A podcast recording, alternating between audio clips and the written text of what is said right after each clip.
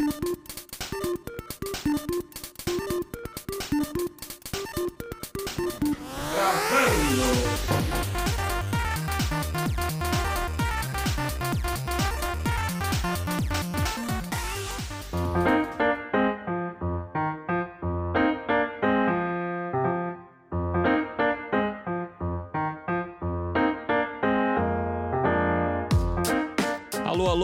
Boa noite, pessoal. Estamos começando mais um episódio do nosso podcast No Verbo.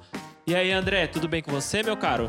Eu tô bem, estou emocionado pelo nosso convidado de hoje. Nossa, rapaz. Tô muito feliz. Nossa primeira vez na quarta-feira, né? Sempre aos vez, domingos. pessoal. Toca as palmas aí, muito bom, muito, bom. Muito bom, muito bom. Mas eu tenho certeza que hoje vai ser incrível. Com o mesmo nível de, da audiência de domingo, né? Se Deus quiser. E aí, Gelado, você tá bem, cara? Tô bem, graças a Deus. Ah, então tá bom. O dia que a gente que a gente pensou no Noverbo, na primeira vez que a gente sentou para falar do Noverbo, para fazer a pauta, quando eu e o Jeff, quando eu e o Jeff a gente sentou e o Gabriel pra fazer a pauta também, a gente já colocou o nome desse cara porque ele, Ah, com certeza. eu digo, é, é o futuro presidente do É o Brasil, futuro não, Jeff? presidente do Brasil. Ó, ele foi candidato ano passado a vereador de São Paulo, super bem votado também. Infelizmente o brasileiro ainda não sabe votar como deve votar, mas tá aprendendo, a gente tá é, vendo. tá, tá no caminho, tá no caminho. uma evolução. Ele foi o mestre de cerimônias do DC de Morumbi. Ô, louco. Show de bola, né? A gente- Intérprete ali, né? Tudo, cara desenrolado. tudo. É um dos líderes do, do Dunamis.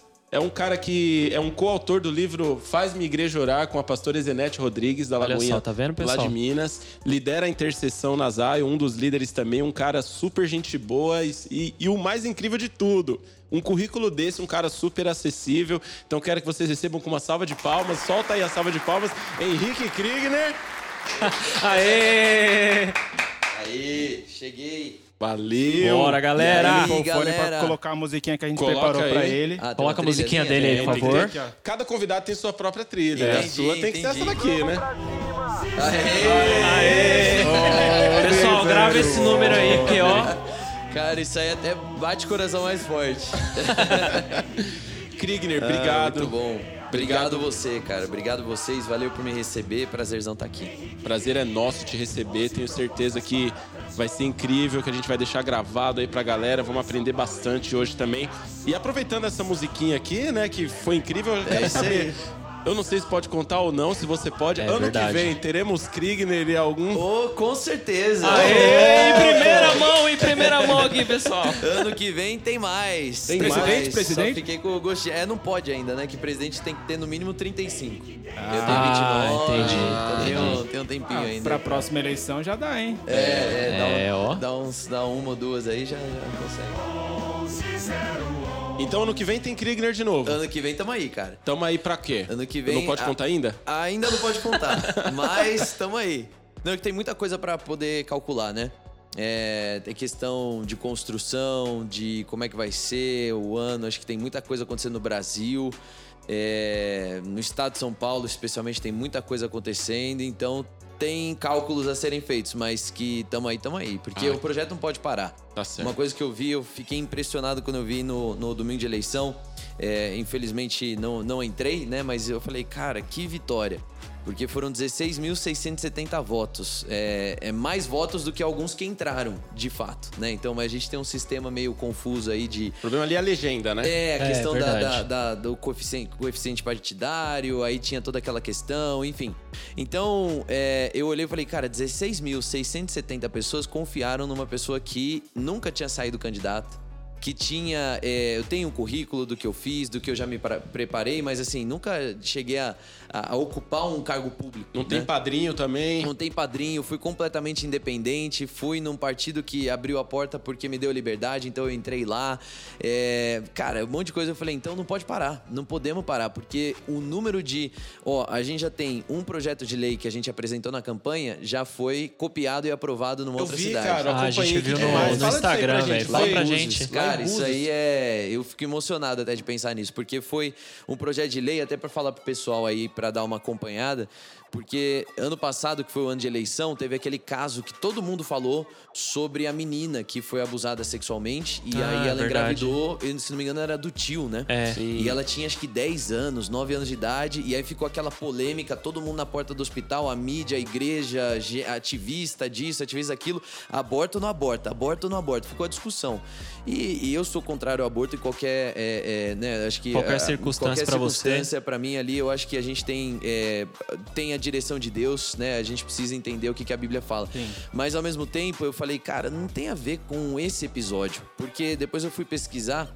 é, naquela época, não sei como é que tá o número hoje, pós-pandemia, né? Quer dizer, não estamos no pós-pandemia, mas assim, depois desse período todo.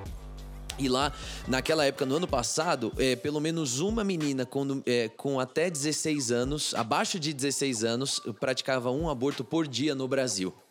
Então, todos os dias, uma menina com abaixo de 16 anos, com idade abaixo de 16 anos, pratica um aborto no Brasil. Então, mas no sentido ilegal, né, da coisa. Com clínica de certeza. É, clandestina. clínica de aborto, ou alguma, alguma técnica não, não oficial, ou coisa do tipo, mas às vezes até acontece em hospitais, porque existem médicos que, que é, mesmo ilegalmente, acabam fazendo o aborto.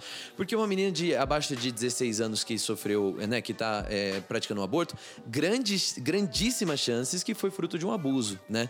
Então, se for comprovado de estupro, de abuso, a lei já garante o amparo legal para que essa pessoa pratique o aborto. Então, tem toda uma questão aí, é, e aí eu falei, cara, não- a gente não pode ficar só brigando se essa menina vai abortar ou não vai abortar. Temos que fazer alguma coisa perene, alguma coisa que vai durar, né? Que vai transformar a mesma realidade.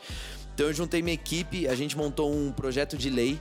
é, porque a minha dúvida era assim: essa menina tem 10 anos de idade. Ela, tá, ela era abusada desde os 6, aparentemente, né? Então foram anos que ela passou por abuso é, sexual dentro da família dela. Eu falei, impossível que ninguém na família ou na escola nunca tenha percebido tenha um percebido. sinal de que tem alguma coisa errada com essa menina, entende? Sim. Então eu olhei e falei, cara, a gente precisa mudar. É, então fizemos um projeto de lei para que se tornasse obrigatório os profissionais de educação da saúde passarem por um treinamento anual é, sobre como identificar sinais psicológicos de abuso sexual, físico ou emocional nas crianças que eles dão aula. Porque eu comecei a conversar com professores e diretores de creche, de escola pública, etc. Eu falava assim: e aqui? É, vocês já pegaram algum caso de abuso? Aí a diretora falava assim, eu falei com quatro diretoras que tiveram a mesma resposta pra mim. Elas falaram assim: "Não, aqui graças a Deus, olha, a gente nunca teve esse caso". Oh, meu Deus. Aí eu falei, olha, ou o avivamento chegou mesmo e os pedófilos foram tudo embora de São Paulo, não tem mais pedófilo nessa cidade, ou tá acontecendo debaixo do nosso nariz e a gente não tá percebendo. percebendo. Então vamos fazer um instrumento legal. E aí a gente apresentou isso na campanha, muita gente curtiu, foi muito legal. Só que no final, não ganhando, é, outros candidatos que foram eleitos em outras cidades falaram, cara, me dá tuas propostas. E, pô, é pro reino de Deus, não tem a ver com o meu Sim. nome, entendeu? Então pega e faz. E aí tem várias outras cidades, a gente já tem mapeado seis outras cidades que estão a- aplicando esse mesmo projeto, outras estão aplicando outros projetos, mas lá em Búzios, o vereador, o Rafael, e aí, pô, salva de palmas aí pro Rafael, que Muito fez legal. um trabalho incrível, é, Rafael Braga, ele, é, ele conseguiu aí uma aprovação em tempo recorde, cara. Então, assim, em seis meses é, foi aprovada a lei. E aí isso inspirou outras cidades também a fazerem isso. Então, a gente tá conseguindo fazer muita coisa, é, e então, eu- por isso que eu falo, não pode parar, entendeu? Porque eu até, até depois eu tava refletindo, eu falei assim, olha, o número de pessoas que falaram que se inspiraram na minha campanha é, para começarem uma iniciativa política na cidade deles. É, o número de candidatos que foram eleitos e que conseguiram fazer uma. é, aplicar os projetos e melhorar até as suas próprias propostas. Eu, eu tenho muita gente que falou assim: Krigner, eu fui candidato na minha cidade, foram eleitos. Eles falaram: a gente assistiu o que você estava fazendo e depois a gente fazia igual na nossa cidade. Ctrl Pegava a tua pauta V, e trazia tá ali. certo. Falei, cara, Errado que não tá. seja É isso. ali as 11 propostas, né? Exatamente, 11, a carta, 11 porque desde o primeiro dia eu apresentei as 11 propostas. E para campanha de vereador é muito difícil isso. Pessoal, a proposta dele é agradar o bairro, entendeu? Sim. Então, e a gente tinha propostas muito claras, específicas, com PDF bonitinho lá no site, tudo certinho. Então, é, os caras aí, eles copiaram e glória a Deus por isso. E eu falei, cara, se é, é, a vitória, é, eu, eu não ganhei, mas se a, é, se a gente for olhar o que que é a vitória de verdade, eu não consegui a minha cadeira. Mas os projetos estão rodando o Brasil todo. É, as outras Exatamente. cidades, outros candidatos foram inspirados. Então, acho que o objetivo foi cumprido Com sim. certeza. Sim. E a, e a equipe continuou. Continuou. De lá pra cá, a a equipe cara. continua, isso que eu achei legal. Eu entendia que depois de um. De um É, eu acho de uma que desmanchava, campanha, a né? equipe coisa desmanchava, assim, é. depois vão montar outra. Não, a sua continuou É. trabalhando. E, e desmancha, viu? Eu vou dizer pra você que desmancha. Tem as equipes brigam. Porque assim, você tem é, três formas, né? O T.D. Jakes, que é um, um pastor dos Estados Unidos, eu gosto muito. É, ele tem, fala que você tem três formas de se unir com as pessoas. Você vai se unir com as pessoas porque você compartilha um mesmo espaço. Então é teu colega ali. Então é aquele amigo do colégio. E depois do colégio, você ainda gosta dele, mas você não tem mais aquela intimidade, né? É, ou você compartilha, você se associa com pessoas porque elas são é, contra a mesma coisa que você. Então, ah, vamos fazer um movimento aqui contra o fulano de tal. Aí a gente não tem nada em comum. A única coisa é que a gente odeia o fulano, Eu entendeu? Tipo, tem... Eu peguei essa Pegou a sacada, né? Pegou a sacada que tá acontecendo. ali o exatamente. boliviano. É. Junta tudo só pra ser contra, entendeu? Só pra ser contra. E aí, é, aí e a terceira coisa é você é, se junta com pessoas que você tem um propósito em comum. Então, todo mundo que fez parte da minha campanha, um dia quer trabalhar no governo de alguma forma, seja sendo candidato, seja é, sendo um assessor, seja um funcionário público. Todo mundo tem essa aspiração. Então, esse propósito nos une ainda. Então é óbvio, a gente não tá todo dia, né? Porque cada um precisa comer e aí é, né, tem que trabalhar. É, mas ainda tem algumas pessoas que estão comigo, mas assim, eu- o nosso grupo continua junto. Então, várias vezes, quando dá 11, 11 da manhã, alguém manda no grupo: 11, 11, vamos orar pelo 11, 11, não sei o quê. legal, que legal. Porque Não, bom, é, uma, é uma causa, né? Não era um projeto pontual. É uma causa. É, nós temos mais jovens cristãos cheios do Espírito Santo na política e, e isso aí não vai acabar, não. Cara, e é uma coisa louca, né? Eu tenho conversado muito com amigos pastores e a Assembleia de Deus, ela. Infelizmente, né, alguns momentos ela teve muito assim, ah, quando chegar a eleição, a gente vai atrás de um cara para apoiar esse cara. Ah, a gente vê, né? E, É. e tal, a É. gente vê. É Isso verdade. é legal, o que você tá trazendo também de formar essas pessoas envolvidas com Exatamente. política. De já ter um chamado, de já formar uma equipe, de participar. Certeza. Como ano passado tava uma galera com você participando disso, conhecendo né, É. os bastidores. É verdade. Isso é importante demais, cara. E é, e é uma coisa que eu não tive e que eu sentia falta. Então, porque eu via que muita gente, assim, sabia do meu chamado política, sabia do meu interesse, coisa do tipo. Mas aí, é, e são políticos cristãos que me conheciam, que me conhecem, etc. E, eu, e, e- e ninguém nunca bateu e falou: Ô, Krigner, eu tô vendo que você tá falando aí nas redes sociais, tô vendo que você tá fazendo isso, tá fazendo aquilo. Você não quer vir fazer um estágio pra entender aqui como é que funciona de verdade? Você não quer passar um tempinho aqui comigo? Não tinha muito essa abertura, né? E hoje eu, graças a Deus, conheço pessoas aí de calibre pô, nacional e que são jovens e que estão fazendo a diferença, né? Eu falo aí do, do Lucas Gonzalez lá de Minas, o Fábio Souza, que hoje não tá no mandato, mas ocupou, manda, tem uma, uma trajetória assim excepcional, a gente tá falando dele assim lá no estado de Goiás, é, e que estão aí construindo e que estão, cara, levantando pessoas e trabalhando nesse sentido. Então são pessoas que eu admiro demais. Mas lá no comecinho eu não tinha não conhecia, assim, né? Eu conhecia, às vezes ouvia falar um pouco, mas não conhecia. E os que eu conhecia, ninguém abria a porta. E aí eu falava, cara, que- qual que é o problema, entendeu? É, é- é medo de disputar voto, assim? Então é. Não tem visão de não reino. quer ensinar, não É. quer passar, porque sabe que vai É, tomar é, zero. vai que ele Então, ganha de mim. É, é, entra nessas briguinhas aí. Aí você fala, cara, isso aí não é visão de reino, entendeu? Porque se eu tivesse, se Deus falar pra mim, ó, Krigner, sai, você não vai sair mais candidato, não. Você vai só trabalhar aqui levantando pessoas. Vamos trabalhar levantando pessoas. Porque não é pra trazer transformação? Então não interessa como, não interessa o nome, não interessa a assinatura. Falta isso, né? É, a gente precisa fazer o reino de Deus avançar, cara. Então, Cara, que, demais isso. E como é que funciona hoje, é, até essa, esse suporte que você dá pra quem, tipo assim, um cara jovem, uma moça jovem que quer entrar nisso, tem algum canal que ela possa falar, meu, eu quero, eu quero participar disso, eu Sim. quero acompanhar o Krigner ou ajudar de alguma forma o ano que vem. Uhum. Sou um jovem, quero, quero ser inserido na política. Sim, boa. Cara, canal principal, Instagram. o cara mandar uma mensagem e falar, Krigner, tô com você. E, ó, você que tá vendo aí, quer mandar também, já manda. Ou E também a voz do a Krigner no voz do- Telegram. no- o, o Amigos do Krigner. O Amigos a do voz do Krigner. Krigner tá em Ah, stand-by lá, É o podcast. verdade. mas o Amigos do Tem um Krigner canal do tá YouTube lá. também. Canal do YouTube, canal do Krigner, tudo do Canal do- Krigner. né? tudo do Krigner. procura- Seja qual for a plataforma, gente. Só você entrar lá, se abrir a plataforma. Escrever TikTok do Krigner. Krigner, você vai achar. agora. Eu também tenho TikTok agora. Aí sim, eu só queria não tô fazer uma produzindo dancinha muito, pra mudar o é- Brasil. Vai fazer as, as trendzinhas né, do dia. Como é que é a Nossa, dancinha aí, meu André? Deixa Deus, eu- André. Ah, Eu tô não. produ- Daqui a pouco eu vou produzir mais pro TikTok também, vai ser Tá bom. certo. Tá certo. Muito bom. Mas chama lá assim, cara, porque precisamos trabalhar isso aí. Especialmente galera do interior. Eu quero muito apoiar e ajudar de alguma forma, entendeu? Porque, é, cara, o Brasil tem 5.570 municípios. 89% das cidades brasileiras tem menos de 50 mil habitantes. No geral, são aquelas cidades que a gente não presta muita atenção. Porque não é, Verdade. notícia, não é que sai no noticiário, Sai. entendeu?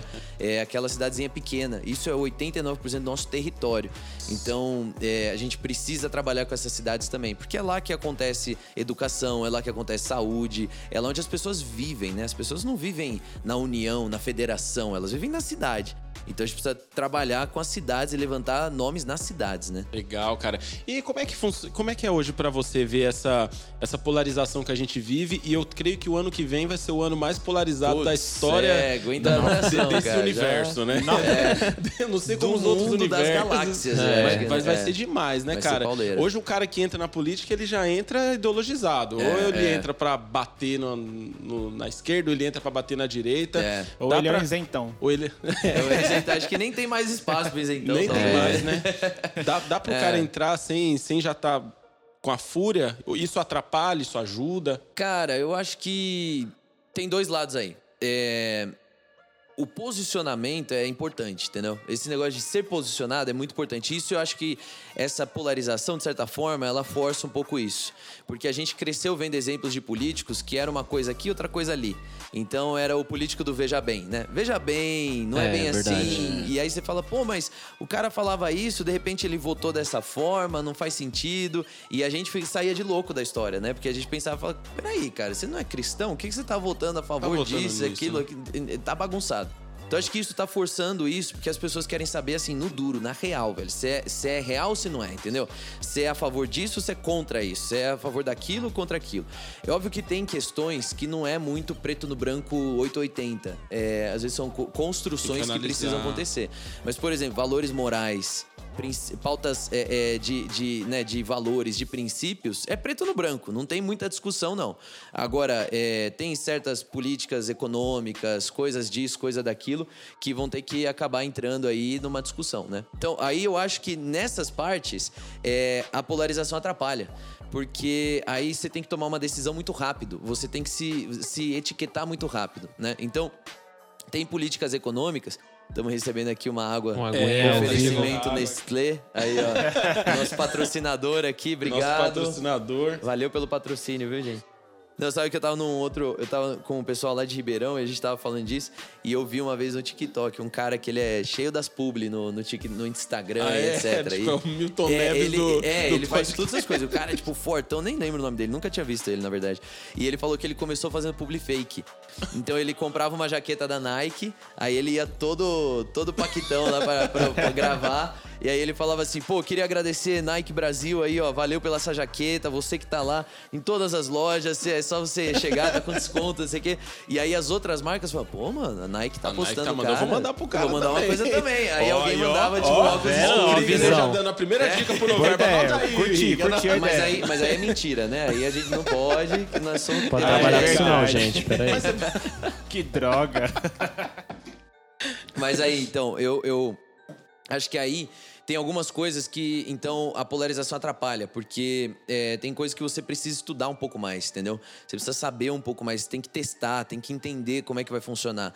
É, esse negócio de, ah, eu tenho a solução perfeitinha na economia, na sociedade, na parte política, nos processos. Cara, não existe isso, não existe isso em lugar nenhum. A gente olha para a Europa, a gente olha para os Estados Unidos, a gente vê os milhares de anos, assim, não caso dos Estados Unidos, mas Europa, os milhares de anos de história que o negócio teve que rodar para chegar onde rodado, está, né? entendeu? É, muita coisa foi testada. Então, você pega um país europeu médio, ele já foi monarquia, ele já foi ditadura, ele já foi comunista, alguns, ele agora é liberal, ele já, já foi isso, já foi aquilo, as gerações trabalharam para aquilo, então é, é, tem toda uma tradição que, que existe ali, né? Que permeia ali. A gente ainda tá aprendendo muita coisa, cara. Verdade. Se pensar bem, assim, a gente tá aí votando desde o 80 e- de 90, e, é, 90, 91 com o Collor, entendeu? Foi é, voto direto, foi o primeiro. Antes dele teve o, o Tancredo, que não foi voto direto, e aí depois te- ele faleceu e entrou o Sarney no lugar dele. Então aí depois, logo depois tem o Collor, aí já sofre impeachment. Aí depois entra... Quando pôde votar, É, aí o Itamar tava lá como vice, né? Aí depois entra FHC, dois mandatos. É, Lula, dois mandatos. E aí depois Dilma, Dilma, um impeachment. mandato aí e meio. teve Um um mandato e meio. E aí agora tem o Bolsonaro. Então, a gente tá aprendendo esse negócio ainda. A gente não, não manja muito. Então tem algumas coisas. Aí, de novo, não é valores, não é princípios, que isso aí é 880 preto no branco, sem discussão. Mas tem coi- outras coisas que a, polarização atrapalha nesse sentido, né? Entendi.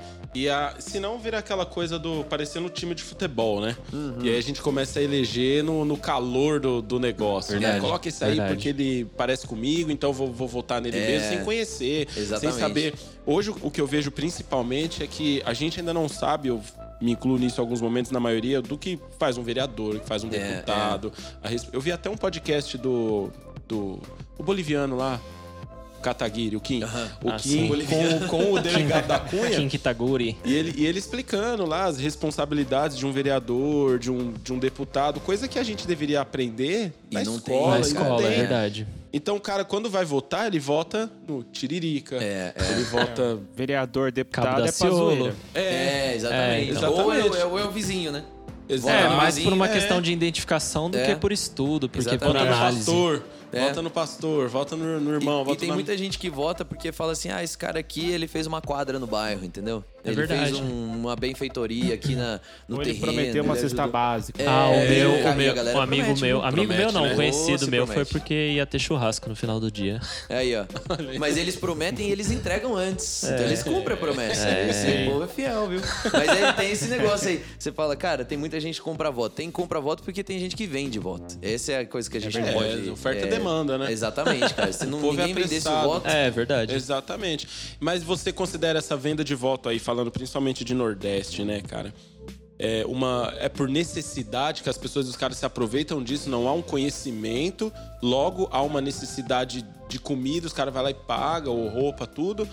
Ou É, o eu- Brasil precisa subir a régua do caráter do brasileiro? É, precisa subir a régua do caráter, cara. Subir, porque né? assim, né? É difícil a gente falar sobre uma pessoa que tem necessidade ou não, etc. Mas assim, é, não dá pra gente ah, passar a mão em alguém que simplesmente tá cometendo um. É crime, né? É, então verdade. tá cometendo um crime, entendeu? Então, é, e se o cara tá em necessidade, a gente tem que pensar, por que, que é tão interessante assim manter esse povo em necessidade, entendeu? Porque é, os, os- os vereadores, esses caras aí, eles prometem uma coisa que é passageira, é uma cesta básica agora. Ele sabe da necessidade do cara.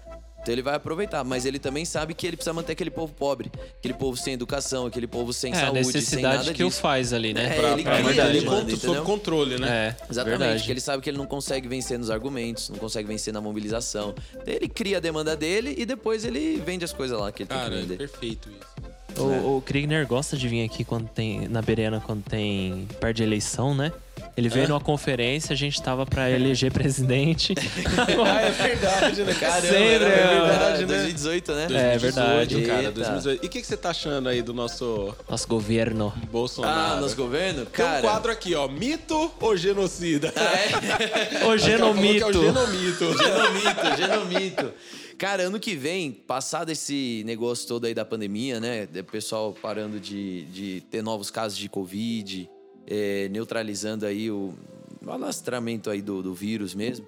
Eu acho que a gente vai conseguir analisar melhor aí como é que tá o nosso país. Verdade. É, a gente não sabe ainda, cara. Eu fico pensando, eu- imagino a minha cabeça assim, a gente tá todo mundo vivendo aquele exterminador do futuro, só que a gente tá no bunker, entendeu? Então as bombas estão explodindo lá fora e a gente vai, a gente sai um pouquinho assim. Quando e aí, pensa co- em sair, É, vem outra. Aí você conhece um pouco a realidade, você vê, mas assim, ainda não é a realidade. Acho que a realidade vai ser quando as pessoas puderem ir pra rua, quando as pessoas puderem, sei lá, é, voltar a trabalhar, ir pra estudar, que tá chegando perto, né? Aí com a É, vacinação. verdade. Sim, É, tomara, né? E, cara, eu acho que ainda não dá pra ver. Por exemplo, eu tava analisando esses dias aí, eu parei pra dar uma analisada política econômica. Tem muitas frustrações, né? Coisas que a gente tem essa reforma tributária aí que tá muito confusa, parece que tá mal feita. Não sei, tô tentando entender ainda como é que tá Falaram esse que ia negócio. tributar dividendos de fundos imobiliários. Nossa, é treta. verdade. É, não, não, faz assim, voltaram não, atrás pô. agora. Deixa a gente É, ganhar dinheiro tô em entendendo, paz. entendeu? Eu acho Tá que, bem confuso. sei lá, tá, tá bagunçado demais. E não gostei do jeito que foi feito. É, É, eu agora, esperava mais também. Não é? De- Deu uma frustração. E você fala, pô, Paulo Guedes, você fez isso aqui, cara. Você pode, pode muito mais. Pois é. Você consegue muito Você melhor. tá desaprendendo, É, cara? o que tá acontecendo? Dormiu no ponto aí, cara. Mas assim, vamos ver, né, o que, que, que tá acontecendo, porque tá em discussão ainda. É, mas é, tem coisas que a gente começa a perceber e a gente fala, cara, é, a gente tá com uma pandemia aí, né? É, assim, o país parou e o mundo parou. Não só o mundo parou, mas o, o mundo foi se recuperando mais rápido que a gente. É, foi mudando a forma de comprar, foi mudando a forma de. E começou a quebrar. Eu tava conversando com a dona de restaurante esse final de semana. E ela falou, eu tô. ela vende poke. E ela falou: Ó, eu tô, vou quebrar. Vou, tô mudando meu ramo, tô pensando o que, que eu vou fazer. Porque depois da pandemia, os Estados Unidos não podia mais comprar da Noruega, começou a comprar salmão do Chile. O Chile vendia para o mercado brasileiro, só que agora não tem mais para vender. Então, o salmão chileno, que é o único que abastece o mercado brasileiro, ficou mais caro. Então, ela falou que quase que dobrou o preço do quilo do salmão. Se eu refletir esse preço para o meu consumidor, ninguém vai comprar. vai comprar. E eu também já não tenho mais margem de lucro no que eu vendo. Então, assim, eu não, não consigo mais vender isso. Só que a especialidade dela era o poke de salmão, entendeu? E, então você fala, cara, como é que vai Nossa, ser? Ela cara. falou, eu o não vou Brasil já tem um problema de inflação e acontece isso, perna Quebra as todo mundo. pernas, cara. Então, assim, é, a gente tá vivendo um momento que tá meio difícil de avaliar as escolhas na pauta econômica do governo, né? É, na pauta de segurança, a gente teve um crescimento muito grande, muito grande. No primeiro ano foram 10 mil mortes a menos é, é, no Brasil, 10 mil assassinatos a menos no Brasil. Isso foi um, um negócio que foi elogiado no mundo todo. E, e o reforço também nas fronteiras para combater o narco- narcotráfico foi algo assim impressionante. Ainda é muito deficitário, muito deficitário, que as Forças Armadas brasileiras são deficitárias, né? Sim, então, sim. é, a gente tem ali um negócio muito complicado. É, então, nessa pauta de segurança, a pauta econômica. A pauta de segurança a gente tem mais dados, a pauta econômica tá mais ou menos. Agora, a pauta de saúde, durante a pandemia, eu acho que foi muito falho a gestão do, do, do presidente. Falhou muito na questão aí que a gente pode ver de políticas. Ele fez, ele fez certo, começou certo, baixando um, um, um decreto, um- uma declaração, um estado de emergência quando começaram a chegar no Brasil. Mas eu nunca entendi por que, que a gente não fechou as fronteiras, sabe? Não evita 100%, não É. evita. É, Mas verdade. assim, cara, É, a Austrália segurada, fez né? isso. Tá bom que a Austrália é uma ilha, né? É. Então ajuda. Mas assim, você tem outros países que fizeram isso. Nova tipo, Zelândia. Nova Zelândia. Falaram assim: olha, você tem 15 dias pra entrar no país. Você que é nacional, nosso, australiano, no- neozelandês, você tem 15 dias pra entrar no país. Se você não entrar em 15 dias, nós não sabemos quando você vai poder entrar de novo. E aí, cara, 15 dias passou, os voos vieram lotados, todo mundo que entrava tinha que fazer quarentena. E aí fechou, cara, fechou ao ponto dos caras eles estarem no final do ano passado já andando sem máscara na rua é, e sem vacinação completa, hein? Simplesmente porque o- o- a, a infecção do vírus foi é, é, diminuindo, né? Então é, Israel conseguiu fazer isso fechando fronteira também. E então eu, eu, eu tenho esse, essa dúvida do por que, que não foi feito. E Foi- não dá pro Brasil jogar sempre na conta de que, ah, olha o tamanho do Brasil, o tamanho. dá, não dá, cara. porque senão a gente vai passar a vida inteira falando isso. Né? Exatamente. Ah, mas e, assim, é de usar de o- desculpa, né? O Brasil é, É. gigante, mas É. você só entra internacionalmente por São Paulo, Rio de Janeiro ou Recife. Você não entra por outros, outros lugares. É que foi Então- bem na época do carnaval, né? Fechar É. o Brasil na época do É, carnaval. então, aí qual tem esse governador tem negócio. coragem? Aí tem esse Ah, ainda bem que negócio. o que o foi antes, né? gosta de curtir. A gente não levou a culpa. Os web crentes não levam a culpa. Verdade. Cara, então é, acho que falhou muito nesse sentido aí. Mas tem, tem, tem muita coisa ainda pra pra acompanhar aí nesse, nesse próximo ano, porque tem reformas que precisam ser passadas, é, muita coisa na política lá que precisa acontecer. E vamos ver aí como é que vai ser, né? Parece que o presidente tá bem mal de saúde agora, vamos ver como é que ele vai ser. Ah, hoje ele postou Verdade. foto lá, né? Tá no É, hospital aqui em São Paulo, que né? Ele vai ter vai- que fazer uma cirurgia. É, e é grave, é grave, parece que é grave. é, cara. É, será aí- que, eu não vi, mas será que é relacionado a. Eu acho que sim. A Ele, bolsa ele de postou falando que colostomia, é é. relacionado É, à é. tentativa de assassinato que ele, que ele recebeu e tal. Colocou. E hoje a gente vive num Brasil que tudo politizou, né? Tudo politizou, cara. Hoje tudo politizou e tudo é culpa do Neymar, né? O Neymar viu a- ontem lá uma apresentadora da SBT? Ela foi falar daquele caso do cara que batia na mulher? Sim. Aquele Ah, o DJ. DJ. Ives. É. Aí ela falou assim, ó, e você, Neymar, você não vai falar nada. Falou isso? Oxe, mas o Neymar é o que apanha? Pô, o Neymar tá de boa lá na casa dele, cara. O Neymar, Tadinho. hoje em Neymar dia é que tudo, apanha, pô. É, Neymar é tudo apanha, pô. politizou, né? Você não... você não pode dar mais nenhuma opinião. É. Você tudo... Qualquer coisa que você vai falar com alguém, eu vou cumprimentar alguém na rua, a pessoa fala, tá bom, mas você é 17? É, ou você é. votou... Se você Ah, é, votou é. 17, eu não vou nem te ouvir. A gente, a gente só é binário na opinião política, né? É verdade. É, mas Essa cobra não pode ser Essa não pode ser, essa não pode ser. Mas isso é uma coisa que a gente precisa evitar de entrar na igreja, cara. Porque Verdade. é, é isso que eles querem fazer, né? Eu falo isso, eles, aqueles que são contrários à igreja, aqueles que Sim. são contrários a, é, ao cristianismo, aqueles que têm esse posicionamento, né? E, e eles querem dividir. E a gente tá vendo tanta gente hoje. Pô, eu não quero falar com aquele pastor porque aquele pastor apoia o governo e eu não apoio. Ou vice-versa, entendeu? Então, Pô, cara, é, é assim, é importante você ter alinhamento de visão? É, é importante você. Mas tem que você garantir que é bíblico. Mas é, Jesus já falou, né, que a casa que a casa dividida, ela não vai resistir, sub- Exatamente. subsistir. O Verdade. reino dividido não vai subsistir.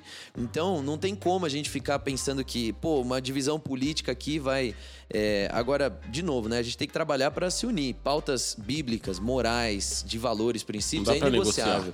Agora tem coisas que a gente, pô, pode discordar. Talvez você pense ter uma visão de economia que eu sou diferente, mas aí é opinião, entendeu? Não tem nada a ver Sim. com Bíblia e fé. É, Tem coisas que são bíblicas e de fé, mas tem outras que a gente precisa começar a andar um pouco mais junto, né? O evangelho é o evangelho, né? Ele Exatamente, não, ele não pode exatamente. ser politizado, senão sempre a gente vai ter margem para alguma coisa. Ah, eu, eu sou de direita, vou falar do evangelho isso. Sou de É. esquerda, vou transformar Jesus Você num... fica caçando na Bíblia Fica alguma coisa pra caçando, pautar sua cara. opinião. É, É, política. pra é, pautar a sua exatamente. opinião. São coisas Você faz uma diferentes. exegese, né? Você põe É. sua opinião na Bíblia e mano- manobra ela. Mas aí a gente vê, o Kriegner, esse...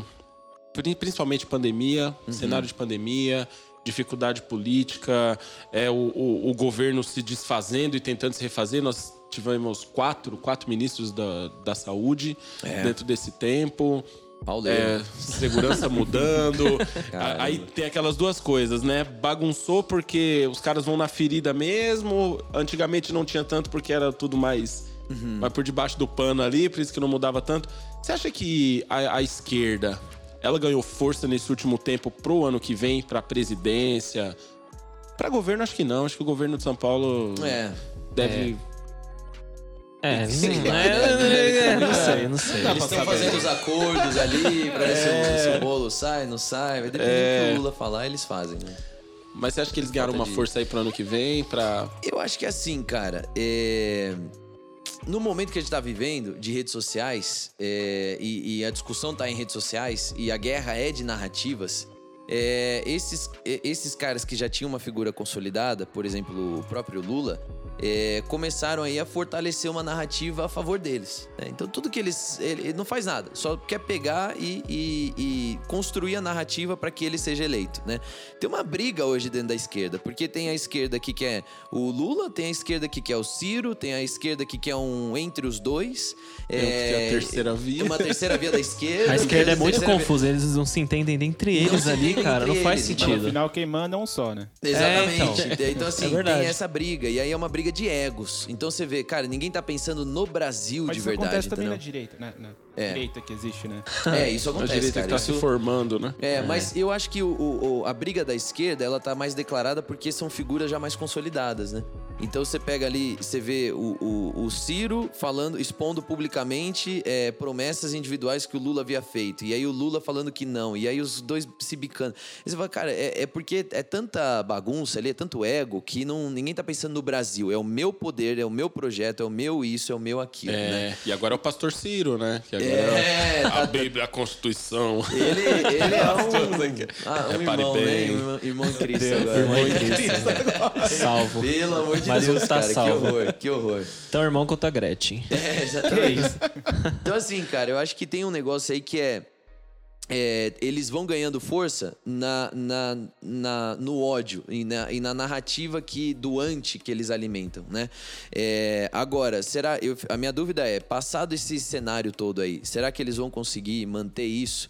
Porque o próprio, a própria força de mobilização da esquerda, ela sempre tem uma, uma data de validade para acabar, né? Então você vê os anos Lula, é, é, o, o PT, na verdade, os anos PT no Brasil, acabou, acabou, acabou feio, assim. Então acabou com a Dilma sendo é, sofrendo Impeachment. impeachment e aí depois tentando uma cadeira ao Senado e chegando em quarto lugar na, na, na posição lá para ser eleita, entendeu? Então assim, é, ali O enterrou- legado já era, é, acabou. tanto é que você não É, vê que a, tem. grande, a Dilma que tá falando as coisas, quem tá falando as coisas são, é o Lula, né? Então, é, tudo tem um, um- é um tiro. E aí, as pessoas que falam assim, ah, eu odeio o Bolsonaro, eu odeio o Bolsonaro, ele fez tanta coisa errada, você fala, tá bom, você vai votar em quem? Ah, vou votar no Lula. Tá bom, mas você sabe que é o Lula, os anos Lula que fomentaram e fizeram a força para que Bolsonaro chegasse onde chegou. Então, assim, se você odeia o Bolsonaro, talvez não é bom você votar no Lula, porque você vai trazer o Bolsonaro daqui a pouco, entendeu? É uma lógica política que as pessoas ainda não estão entendendo. Mas eu, eu acredito, quero acreditar com a esperança de que com o tempo, quanto mais a gente avançar um pouquinho mais pro final do ano, coisa do tipo, as pessoas vão começar a pensar um pouco melhor. Tomara. Que é do tipo, cara, ah, então é, eu, eu quero. Porque pra mim, cara, PT e Lula não tem opção de voto. Não tem, não, não tem, Não existe, pode não tá- é opção, Não, não não é pode opção. estar na cartilha, entendeu? Assim, não pode estar ali na não deveria mesa. nem ser Prefiro ser preso. É, eu também acho que não deveria ter esse Prefiro direito, ser mas... preso por nem votar. É uma Também. manobra que é completamente instruída, instrumentada já para anular as sentenças, a- é, é, punir o, o acusador dele, que é o Sérgio Moro, é, trazer todas aquelas questões. Então foi, foi se construindo tudo isso junto com o STF para que hoje ele pudesse pintar de bonitão, de livre e de injustiçado, entendeu? Incrível então como é o uma brasileiro tem memória narrativa que os curta. caras fazem. E isso não pode ser. Agora, se o cara fala assim, ah, Krigner, eu não gosto do Bolsonaro, eu tô considerando o fulano de tal. Todo direito. Pra, mim- quer dizer, todo mundo tem direito de considerar quem quiser, né? Mas aqui, o que eu tô falando é que, pra mim, na minha opinião pessoal, é incogitável é, você considerar votar no Lula, entendeu? Pra outras pessoas, talvez vão falar, é, mas pra mim é incogitável votar no Bolsonaro. Tudo bem, mas então você escolhe, sei lá, o- faz, faz um outro Amoedo, projeto aí. sei lá. É, mas você não que- vai que- votar pro Lula, cara. Você que entende de, de campanha também, que fez, que tá, que tá mais por dentro. Há tempo ainda para se construir uma terceira via de verdade? Que não seja uma terceira via fake para roubar voto da direita? Olha, eu vou dizer pra você, eu acho que dá tempo sim, mas eu não acho que tem ninguém com coragem de fazer isso. É. Então, você pega assim, por exemplo, estavam falando do Luciano Huck. Aí o Luciano Huck foi lá, o Faustão anunciou a, de- a demissão, né? Que ele tava saindo da Globo. Luciano Huck recebeu um contrato, ganhando talvez cinco vezes mais que ele tava é, ganhando, logo retirou a candidatura. Mas tá bravo agora também que colocaram o Leifert lá. É, então, então você vê assim, é, eu Ele vai entendo. e- considerar. É, eu acho que ele e vem assim, pro ano gente, que vem. nenhum problema em fazer dinheiro, tá? Façam dinheiro, vamos façam fazer dinheiro. dinheiro. É importante fazer dinheiro. Glória a Deus, Jeová Jirê, vai dar tudo certo. Mas é, o problema é assim, a pessoa trocar um cargo, uma possibilidade de uma eleição. é, e eu não votaria nele, mas assim, uma, trocar uma possibilidade de uma, de uma eleição ou de servir ao país no cargo máximo da República é, por um contrato um pouco mais é, cheio, entende? Aí me faz questionar, tá bom, isso, será que isso aconteceria durante um mandato também ou não? Entendeu? Não tô acusando ninguém de nada, mas. é, Mas a gente pode. Não, vamos pensar, refletir, Pode só estamos refletir, né? refletindo aqui, eu, eu tô trazendo esse exemplo pra gente pose- pensa- ponderar aqui, entendeu? Tipo, estão falando de terceira via, terceira via, terceira via. Tá bom, em 2017, a essa hora, é, aqui no mês de julho de 2017, o Bolsonaro tava rodando o Brasil pra fazer campanha. O Lula, mesmo com uma série de processos lá, eu não lembro se ele já tava preso ou não, eu acho que não, mas mesmo com uma série de processos, ele tava rodando o Brasil também, correndo, indo pra trás, e se ele não tava, o Haddad tava. Então, você tem que dar certo crédito pros caras, que os caras querem, de verdade, entendeu?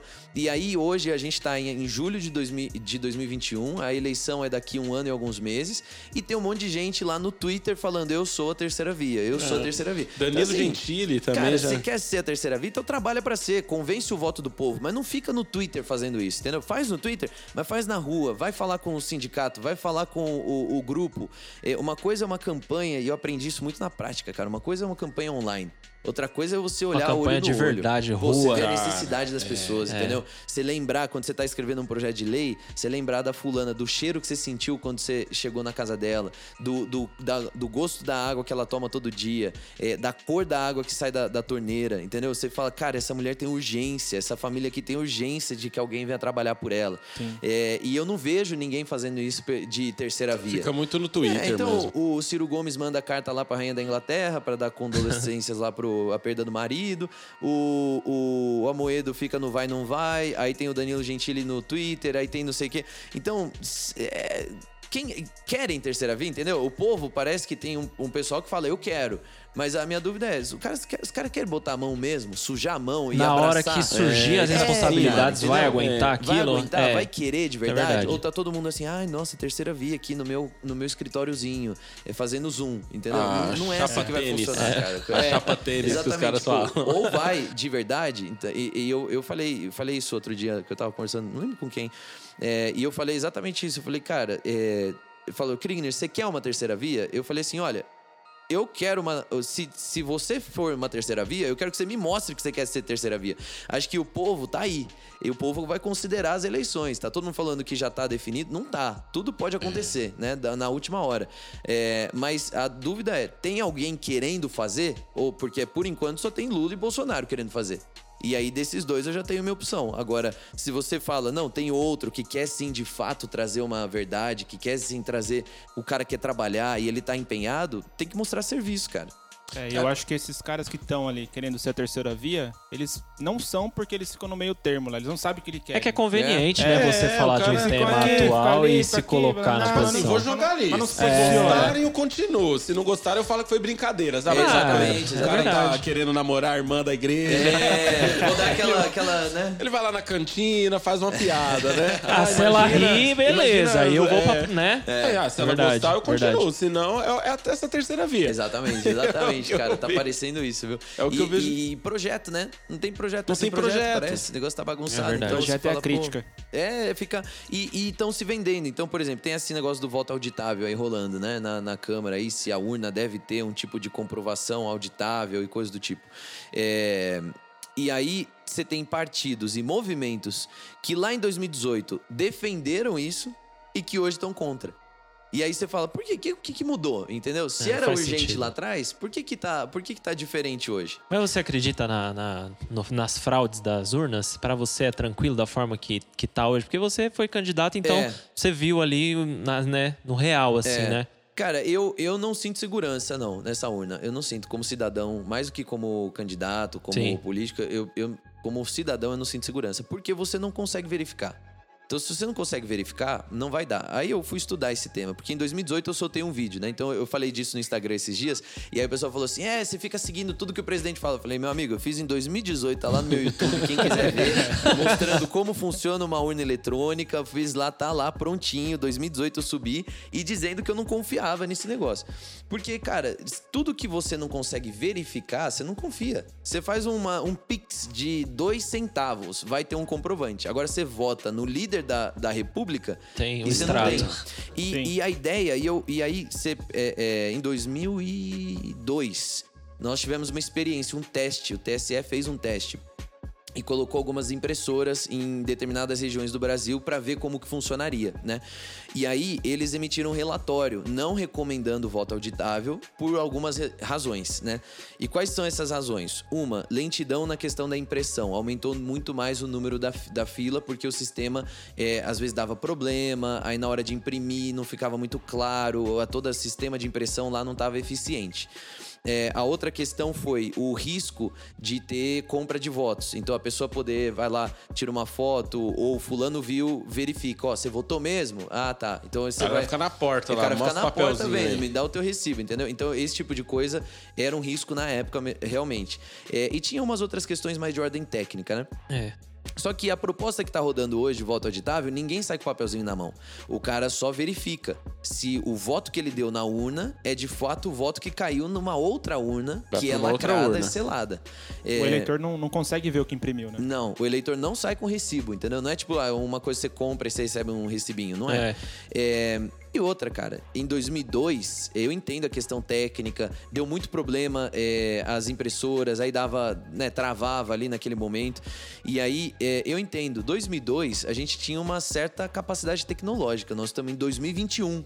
É, muita coisa mudou. 2002, eu não lembro qual era a geração de celular, mas assim, se a gente tava no StarTAC... Ah, é, mas 2002, o, o boom da internet, né? O Google, essas, a tecnologia, o avanço da tecnologia ali, a internet foi em 2000. Então tava Então, tipo, a- cara, né, então bem... impressora ali, é, entendeu? E tem Ah, algum país ou alguma, um- alguma instituição que faça dessa forma, Que é que, tenha como referência. ter uma referência Do voto desse auditável? voto auditável Cara, eu que sai num outro lugar? dizer. A maioria usa voto em papel, né? A maioria É. dos países, é, especialmente os mais desenvolvidos, usam voto em papel mesmo, assim. Urna eletrônica, 100% eletrônica, no Brasil, Venezuela usa, é, e alguns outros países É usam. só país isento de. Só de- país Só país que pode só país- Só o país pela misericórdia. Mas eu acho, eu acho, na verdade, assim, eu acho muito legal ser eletrônico, no sentido de tecnologia. Sim. Cara, é, as aldeias, os ribeirinhos vo- votam, né? Isso eu acho, pô, um negócio super legal. A urna viaja lá de barquinho. Ela é democrática, É, vai um negócio, isso é bom, de fato. Mas precisa ser auditável. Tudo tem que ser auditável. Tudo no setor público precisa ser auditável, entendeu? É, o pessoal ficou brigando lá que o cartão é, é, pessoal lá corporativo do presidente da República que a fatura estava vindo muito alta, né? E isso aconteceu com o Lula, isso aconteceu com a Dilma. E o, o- a fatura do cartão não é pública. Tem que ser pública. Se é dinheiro público, Sim, tem que ser público. Eu defendo isso. Agora, o é, é hipocrisia o pessoal falar: Ei, Bolsonaro, por que, que você tá gastando X? Tem que abrir a fatura. É, e tem sigilo na fora. Mas aí no, no voto não tem, entendeu? Então, é, tem que ser. Tudo que é público tem que ser claro, tem que ser transparente, tem que ser absoluto. Tem. Então, eu, eu apoio muito essa ideia, porque, é, um, o cara não vai sair com recibo, então esse negócio de compra de voto não vai ser tão. Aí, a, a Carmen Lúcia deu um parecer aí contrário. Falando sobre questão de ah, a gente vai, é, na verdade, vai tornar a eleição um inferno, porque as pessoas vão é, pedir para recontagem de votos todas as vezes que elas suspeitarem de. É, né, Que de bom, um- né? de- não, bom, tá errado. mas nem precisa ser assim. É, simplesmente, olha, fechou aquela urna. Então vamos comparar. Aqui no eletrônico com o físico, deu algum problema? Não. Então não é, não é, é possível você solicitar a contagem de votos nessa urna aqui, nesse colégio, nesse. É simples, entendeu? Tipo, eu não entendo por que, que as pessoas não querem. É, na verdade, eu entendo, mas assim, não tem uma razão limpa, uma razão. é, tem lógica, né? Lógica para as pessoas não quererem que Mas seja é interessante né? que, independente do que acontecer, se continuar do jeito que tá, ou ir pro, pro voto auditável, quem ganhar, o outro lado vai acusar. Ah, e falar, vai ah, acusar. você ganhou É, porque, é. Você, porque é o jeito que você quer. É. Ah, você não ganhou, você ganhou porque é o jeito que você quer. É. Isso vai acontecer. Vai de acontecer, qualquer cara. jeito. Não, essa eleição não vai acabar em novembro, entendeu? Acho que É. outubro ou novembro, que vai ser o Essa segundo aí eu acho que vai se Ou desenrolar. vai, vai continuar, vai... ser aquela coisa meio traumática. Eu tenho cer- Infelizmente, né? Oro pra que seja diferente, mas assim, eu não acho que vai ser uma coisa muito pacífica, não, do tipo, no domingo de eleição, acabou, beleza, vai ter um protesto aqui, outro ali, cada um pro seu canto, começa uma transição e segue o jogo, entendeu? Eu acho Eu que acho que se não tiver o voto auditável, vai ser pior. vai ser pior, vai ser É, pior. verdade. É, é pior de qualquer jeito, mesmo, se, mesmo que ninguém faça nada, vai ser pior, porque, cara, a gente não- ainda continua votando num sistema que não tem comprovação, né? E não funciona também. Tá certo, tá certo. Ô, Krigner, o que, que você acha disso daí também? Você pode responder mesmo se você quiser, você não é obrigado. Tá bom, tá bom. Obrigado a Veja nada. bem. Você não é obrigado a nada, né? Boa. Mas em 2013, quando a gente teve o impeachment da Dilma, o movimento vem pras ruas, MBL e tal, tal. E nós temos visto como, como estão agora esses movimentos, né? O- algumas coligações que estão criando. Como você vê isso aí pro Brasil, cara? Você acha que é mais uma coisa que frustrou o brasileiro? Porque era uma galera tipo os novos titãs, assim. É. A galera se levantou, vamos lá, pessoal. Verdade. Aí agora você, você vai olhar a foto ali, aí você vê, putz, mano, tá ali o Coringa, aí tá o Batman usando esse. A Mulher Maravilha, né, galera? cara, É É. tipo o filme da Liga da Justiça. É, tá tudo misturado agora, tudo por contra o, o Bozo. É, é, isso, é- isso aí é delicado, porque é aquilo que eu falei, a galera do anti, entendeu? Tipo, tem as pautas, aí você citou movimentos, tem, tem algumas pautas deles que eles trabalham e eles levam pra frente. E, pô, glória a Deus por isso, porque são pautas que são de interesse do Brasil. Acho que é legal, todo mundo tem seu, né, tem o seu valor ali. Mas é assim, quando o movimento ele não se une com ninguém mais pra uma pauta a favor, ele só se une com outras pessoas para o anti, ele mostra muito bem a que ele veio, entendeu? E, e você começa a perceber, cara, a grande mobilização é pro anti. O grande surf é pro, pro anti, entendeu? Então, por que que é, é, não, não se une a favor? Não se une pra corrigir alguma coisa? Não se une pra acertar alguma coisa? Pra construir alguma coisa? E isso é minha frustração como brasileiro. Isso aqui não é nem em defesa do presidente ou do grupo político do presidente, não. É frustração com o brasileiro, cara. Então, por que que a gente consegue se unir? Porque você odeia o mesmo cara que eu odeio, então a gente vai se unir pra destilar ódio. Por que, que não dá pra eu pegar meu projeto, que é mais ou menos igual ao teu projeto, e a gente soma junto e pra construir alguma coisa de verdade, entende? Todo mundo quer ter o nome no projeto. né? O projeto é meu, foi eu que trouxe aqui. É, tal, o produto tal, tal. final nunca é, tipo, é, fazer o Brasil crescer, É, evoluir, é fazer o né? É crescer. sempre, tipo, eu, eu, eu, então eu. você tem grupos de parlamentares que estão indo pra Brasília pra organizar é, manifestações e coisas do tipo. Esse grupo de parlamentares se reuniu pra passar uma reforma, é, é, sabe, de forma efetiva, pra fazer uma manifestação em é, é, pró, né, dizendo a favor da reforma pra sensibilizar o parlamento brasileiro. É, fez alguma coisa nesse sentido? Não fez, cara. Então você, você pensa, fala, cara, o que, que tá acontecendo, entendeu? Por que que pra ser contra, vocês estão rapidinho pra se, pra se reunir, mas pra ser a favor fica no calma lá, não sei o Sim. quê, passa aqui, passa ali. Pô, isso aí precisa mudar. E, e acho que isso tá cansando o brasileiro, porque o brasileiro tá cansado de ver gente querendo destruir, entendeu? Tá sentindo falta de quem quer construir, quem quer avançar, quem tem uma pauta que vai entender a necessidade da pessoa, que vai entender a, a cidade, que vai entender o estado, que vai entender a nação, e vai falar, cara, eu sei que o que tá faltando aqui é comida, o que tá faltando aqui é né, essas pautas muito sofisticadas aí não faz parte do dia a dia do brasileiro, entendeu? Exatamente. E, pô, a gente tá. A gente às vezes se comporta e fica discutindo pautas como se a gente fosse a Noruega, entendeu? Não tem problema nenhum mais. Não tem gente morrendo de fome. É não verdade. Nossa, é mais morrendo de- urgente, né? Né, Precisa. cara, Todo mundo pô. tem saneamento básico. É, É, todo mundo verdade. tem. Pô, e mentira. Tem 100 milhões de pessoas que não tem Pô, saneamento teve básico no gente indo contra o marco do saneamento Nossa, básico lá. Você ó. fala, pô... E gente que defende as árvores na é, Amazônia, é, que é. defende tudo. Ela gosta de, ar- de árvore, mas não gosta de gente, né? É, cortar árvore não pode, mas sujar o rio pode. É, não faz não sentido, pode, né? Não faz sentido. Mas isso é legal, cara. E quem tá assistindo a gente aí, entenda que o Kriegner, ele é um cara que vive isso. Ele, É. tá, ele tá envolvido. Tá não é inserido só, nisso, Não é que é nem a gente, às vezes, no achômetro. Né? Ele tem os dados. o Kriegner tem os dados. dados, entendeu? Fa- Falando em dados, Kriegner, é, a gente sabe que, no geral, assim, a TV, principalmente, tem uma mídia muito tendenciosa. É. pra galera em casa, o que, que você aconselha de, de- na busca de informações para construir uma opinião, tanto política como em qualquer outra área, assim, Boa. nesse sentido, para ela buscar uma coisa que, que traz ali, no máximo, a verdade ali, um Sim. jornal independente, alguma coisa no YouTube, Boa. algo desse tipo. O que, que o Kriegner assiste, o que, que o Kriegner vê para trazer ali dados e coisas Boa. verdadeiras? Cara, eu pego tudo de todo mundo. Esse é um exercício que eu sempre faço, assim, cara. E, Aham. e é, é um pouco desesperador, na verdade. É, porque eu vou pegar a galera que tá falando de coisa de esquerda, galera que tá falando de coisa de direita. Porque eu acho que, assim, a gente só vai conseguir chegar na verdade do que tá. Agora, assim, tá. Se você não tá lá na sala com o presidente a hora que ele discutiu aquilo, a chance de você descobrir a verdade é quase zero, entendeu? É, Porque é- tem tanta narrativa, é tanta narrativa, narrativa. E o que, que é narrativa? Narrativa é uma meia-verdade.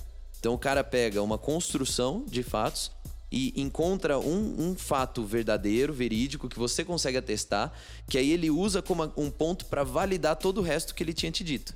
É assim que surge uma teoria da conspiração, é assim que surge uma narrativa, é assim que surge não sei o quê. Então, é, por exemplo, eu falo, sei lá, é, esse copo caiu. E aí eu, é, é, eu mostro o copo quebrado para você.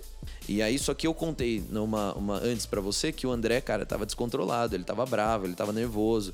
E, pô, e olha só, o André tava tão bravo que ele quebrou, Quebrou o o copo, copo, cara. E você tá olhando pro copo quebrado, você vai falar, mano, o que aconteceu? Porque a evidência tá aqui. Só que não foi porque o André quebrou, foi porque eu derrubei, caiu e quebrou, entendeu? Então é um exemplo bobo. Mas assim, é, é assim que eles vão construir narrativas. E as narrativas são muito sólidas, porque são construídas por pessoas que estudaram a como construir narrativas. É, a gente não pode pensar que a galera lá é amadora, não é. É, eles sabem construir uma narrativa, eles sabem a hora certa de lançar a informação, o jeito certo. Qual é o influenciador, que, por que meio da sociedade, que canal vou eles vão usar, colocar, né, como eles vão colocar. É tudo muito estrate- estrategizado, assim, sabe? E então, eu acho que é, como que você consegue se livrar um pouco mais? Pegando diferentes fontes. Então você vai ter as suas melhores, que você confia um pouco mais, mas assim, cruza as informações, cruza os dados, cruza é, é, o que, que foi dito, o que, que não foi dito, sabe? É, as pessoas estão muito ansiosas em tomar lado. Não tenha pressa em tomar verdade, lado, cara. é não precisa ter pressa em tomar lado. Analise, É, né? quem sai muito desesperado, cara, afobado, leva, leva tiro na guerra, entendeu? Tipo, vai levar na cabeça não porque adianta. Não, tem, não tem visão. A galera tá muito focada em, em se posicionar por causa dessa pressão, Instagram, que tipo meio que adoeceu, mas eu acho que a gente tá muito, acho que até cai no que você falou, meio que com uma venda nos olhos, porque a gente tá vivendo a pandemia, mano. Tem parente seu morrendo, É. tem amigo seu morrendo, tem a irmãzinha lá da igreja É. que você conheceu, sei lá, conhece desde os seus 10 É anos e- doloroso, e, cara. tipo, não passou ainda. É. A gente tá Sim. começando a, a se levantar. Então É. hoje, como que você vai tomar, tipo, um lado, sendo Exatamente. que você ainda tá aqui meio que cego, assim, É, às é, cegas, E né? tem muita emoção envolvida, tem muita Isso. coisa. Todo É. mundo quer E- falar. E tem gente mundo- surfando nessa emoção, né, cara? Lógico. É, a gente não pode O hype imaginar. tá aí pra- É, Lógico. Entendeu? Com tipo, certeza, vai isso acontece qualquer coisa, igual que você falou. Cara, e Neymar, você não vai falar, entendeu? Qualquer coisa que você quer surfar na emoção do povo. Todo mundo quer dar uma opinião. Eu vi É. que você postou sobre isso esses dias, né? Exatamente, Todo cara. mundo quer ter uma. uma se, se as pessoas agissem É. na mesma proporção que elas têm, a rapidez Opinião. pra, pra dar opinião, É, e, o Brasil é e- muito e a galera tá, tá obrigando. Ah, fulana, você é uma atriz, uma atriz É. famosa. Não vou citar nome aqui, mas enfim. Ah, você tem que se posicionar, você é obrigada. Gente, peraí, É. ela é atriz. que, que tem a ver? Exatamente. Por que, que ela é obrigada a se posicionar É. e se se posicionar, se posicionar errado? É, Vai é. render o quê? Não, e ela Entendeu? tem liberdade, ela pode posicionar, mas assim, Entendeu? deixa ela se ela não quiser lhe posicionar, É. entendeu? Mas é tipo- assim, você tem que se posicionar do meu Do lado. meu lado, senão- Exatamente. Se você se posicionar. Ô, Krigner, é, você conhece o, o, o Nicolas lá, o Nicolas Conheço, Ferreira? Ele conheço o tem, tem, tem ganhado bastante notoriedade É, também, é, né? Conheço o Nicolas, cara, cara de Deus. Ele De é Deus, né? mesmo, Eu é. vejo É. ele. Arruma umas brigas aí também. Ele mas- gosta, ele gosta né, de dar aquela Ele tem cutucada. quantos anos? Ele é novão também, O né? Nicolas acho que tá com 25, 24. Nossa, 25. novíssimo. Isso é muito novo. Você tá com quantos, E Krigner? eu tô com 29. 29. é. Novo é. também, cara. É, Essa aí, né? geração, que Obrigado. legal, né, cara? É, mas é, cara, a gente precisa de gente assim, precisa de gente que tá é, é, sendo mais vocal, gente que tá mais no bastidor, gente que tá mais na assessoria, gente que. Que é assim que a gente vai construir, É assim, cara. é um então, time, ninguém é, faz nada é. sozinho. E a gente fala, pô, e o que, que você acha do fulano, do ciclano? Eu falo, se tá trabalhando pro reino de Deus, cara, tá tudo bem. Porque é, uma hora ou outra o negócio vai, vai se juntar e, Sim. e vai, vai somando, entendeu? Verdade. Legal. E agora vamos, vamos transicionar. Ah, vamos mudar de assunto. Krigner, você escreveu o livro da, com a pastora Zenete, Faz Minha Igreja Orar? Sim. E você é muito envolvido em política. O que, que tem a ver, né? política te levou pra ser o cara da intercessão ou a intercessão te abriu os olhos pra se preocupar com a política? Cara, é, boa pergunta isso aí. Putz. Olha, isso aí Olha. foi legal. Ah, fez o cri... Pensou. É, isso aí foi... Tempo na tela. Cara, eu, eu diria que foi mais ou menos ao mesmo tempo, velho, pra ser bem sincero. Porque é, tudo veio com a minha conversão, né? Então, de 16 para 17 anos eu aceitei Jesus, é, comecei a frequentar minha igreja depois de um tempo, e aí participar do Dunamis. Foi através do Dunamis que eu vim para Jesus, comecinho do Dunamis ali em 2008. E aí eu comecei a entender esse, descobrir esse chamado para oração, porque era o meu único recurso espiritual na época, né? Não podia ir para igreja, essas coisas não ficou muito bem lá em casa, então eu tinha que orar. É, e, e ler Bíblia e orar, e eu fazia isso horas e horas e horas por dia. Então eu descobri que, pô, eu gosto desse negócio, eu gosto disso aqui, de oração, intercessão. Depois fui descobrindo, né, envolvendo lá na igreja e tudo mais, é, nessa área. E muitas outras também, porque eu já fiz de tudo na igreja, você imagina, assim, de pintar portão, de limpar banheiro, de organizar palco, de decorar palco pra conferência, de fazer as coisas, de Tá vendo, fazer de pessoal? tudo, Fica aí cara. falando que ele é boyzão aí no Instagram, Nada, ó. cara. Cara é nada. guerreiro. falando Você que que só ele quer é privilegiado. privilegiado, ninguém é. viu, ninguém viu o rolê lá, É, cara. quem te viu passar na prova e não te É, ajudou. O pessoal ia lá pro culto Nunes, via os palcos animais que a Zoe fazia, não sei o É, quê. mas e, tava e era, era a equipe, entendeu? É a tipo, equipe. e aí limpando, organizando, montando cadeira, tira cadeira, sobe banner, desce banner. E isso na igreja, no grupo de jovens, no culto de domingo, de, no, no culto Dunamis e todas as ações. O que tinha que fazer, a gente fazia, entendeu? E também era uma equipe muito reduzida, né? Hoje as pessoas olham pra Zion e falam, pô, que animal, bastante gente na Zion Church. Mas na época, o grupo de jovens tinha mais pessoas na banda do que no, no, no lugar ali, entendeu? Era um negócio que era menor, então todo Fala mundo assim, tinha que agora vai fazer. começar o louvor, viu? É, ficava vazio, Ficava vazio. um pregador assim, lá é. embaixo, só adorando. Ficava- mas era isso mesmo, cara. Ficava vazio, assim. Então, é, a gente, glória a Deus, aí Deus foi acrescentando Legal. muita gente. né? Esses dias, sabe o que, que eu tava, tava lá no YouTube, tava assistindo uns fornalhas antigos. Aí eu vi um do Thiago Andrade, que você que ministrou a palavra É. lá, falou das virgens. É, mano, 2012 Dois- aquilo. 2012, eu 11, acho, né? É, é, muito tempo atrás, faz, cara. Faz, Faz. Um sofazinho lá, É, tal. acho que eu tô de uma camisa rosa, né? Alguma É, assim. uma- é. É, faz Cara. tempo, cara, faz tempo. E aí você foi pra oração, foi e pra aí fui pra intercessão. oração, intercessão, e aí a política também veio vindo daí, né? Eu sempre tinha um desejo de fazer alguma coisa pelas pessoas, eu já tinha tomado decisão que, assim, eu vou viver pra trabalhar pra, com, com vidas, com pessoas. Via o exemplo da minha mãe, né, trabalhando em ONG, no terceiro setor e criando vários projetos aí com as amigas e de fazer eh, doação, comprar remédio pra pacientes com câncer e coisa do tipo. E ver meu pai trabalhando muito em empresa também, né? E glória a Deus por isso, super importante e necessário. Mas eu me identificava mais com o que a minha mãe tava fazendo. Eu falava, pô, eu quero fazer alguma coisa que tem impacto direto na vida das pessoas. E, e aí, depois que eu me converti, eu entendi que isso seria através da política, através do governo, através de servir no setor público mesmo. É, e eu creio que é um ministério, entendeu? Eu creio que é um negócio, Sim. tipo, é um ministério que a gente tem. Demais, então, pra mim, aquilo foi, foi ficando mais claro nesse, nesse sentido. Então, veio tudo com a conversão, foi meio que andando junto. E acho que um complementa o outro. Cada vez mais eu tô vendo o quanto os dois são É, necessários. é né? verdade. Ser Sim. intercessor do Brasil. Agora É. mesmo tava recebendo aqui no. Tava dando uma olhada no grupo. do- não, no grupo do WhatsApp. WhatsApp, Boa, boa. Dos pastores lá da Beirana, mas o pastor Valdo falando pra galera orar, orar pelo presidente É. e tal, né? Necessário, Ele que ele não tava bem pra ver a importância do Brasil Verdade. orar. É, é. Isso é muito. E como foi essa, essa experiência de escrever um livro? Foi o seu primeiro? Foi, meu primeiro livro. Foi o seu primeiro? Foi muito doido, cara. Você usou um ghostwriter? Não, a gente. Não, assim, na, na editora. Não, não usei. Eu, fui eu que escrevi mesmo. E a gente tive corretor, né? Porque Sim. é, você faz um monte de erro que você nem percebe, né? Mas você que tava ali, né? Mas não teve ghost, não. É, é, eu escrevi e a pastora Zenete também escreveu. A pastora Legal. Zenete escreveu numa viagem que ela tava fazendo em Israel. Aí depois tinha um pedacinho que ficou faltando, mas ela parou pra escrever o livro em Israel. Então foi um negócio assim, bem significativo, Nossa, assim, sabe? É, e o nosso coração, eu conversando com ela, a gente falou, pastor, a gente precisa dar um- uma coisa para as pessoas se engajarem na oração e quebrar esse estereótipo de que intercessão é coisa de velho, intercessão é coisa de mulher. É de entendeu? mulher, né? É, não, é, é para todo mundo, todo mundo é intercessor. Óbvio que tem umas pessoas que têm uma unção para isso, sem ter uma graça, um chamado e como vamos, né, biblicamente não é, mas assim, como se fosse um dom, né? É, então eu creio que tem pessoas que vivem isso. Agora, é, todo mundo é intercessor. É, é, no mínimo, eu carrego o Espírito Santo, eu tenho que orar. Quando a Bíblia fala para nós orarmos pelas autoridades, estou in- intercedendo. intercedendo. Quando eu vou dar um abraço numa pessoa porque ela precisa de um consolo, eu estou intercedendo, né? A palavra intercessão, ela é promover encontros no, no hebraico. Então, quando eu estou intercedendo, eu estou promovendo encontro Uau. entre Jesus e as pessoas, ou as nações, ou o governo, ou o que for que eu estiver orando. Então, é isso que é a essência da intercessão, é trazer os dois juntos, né? Através de Jesus, porque ninguém vai ao Pai se não for por Ele.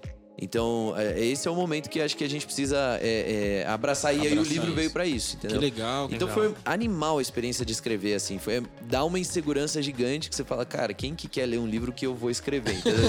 Quem que, cre- quem que quer, se interessa por isso aqui? O que, que eu tenho pra passar? Mas de repente começa a vir, Deus começa a abençoar e trazer revelação e começa, você pega, vai pegando experiências e vem, né?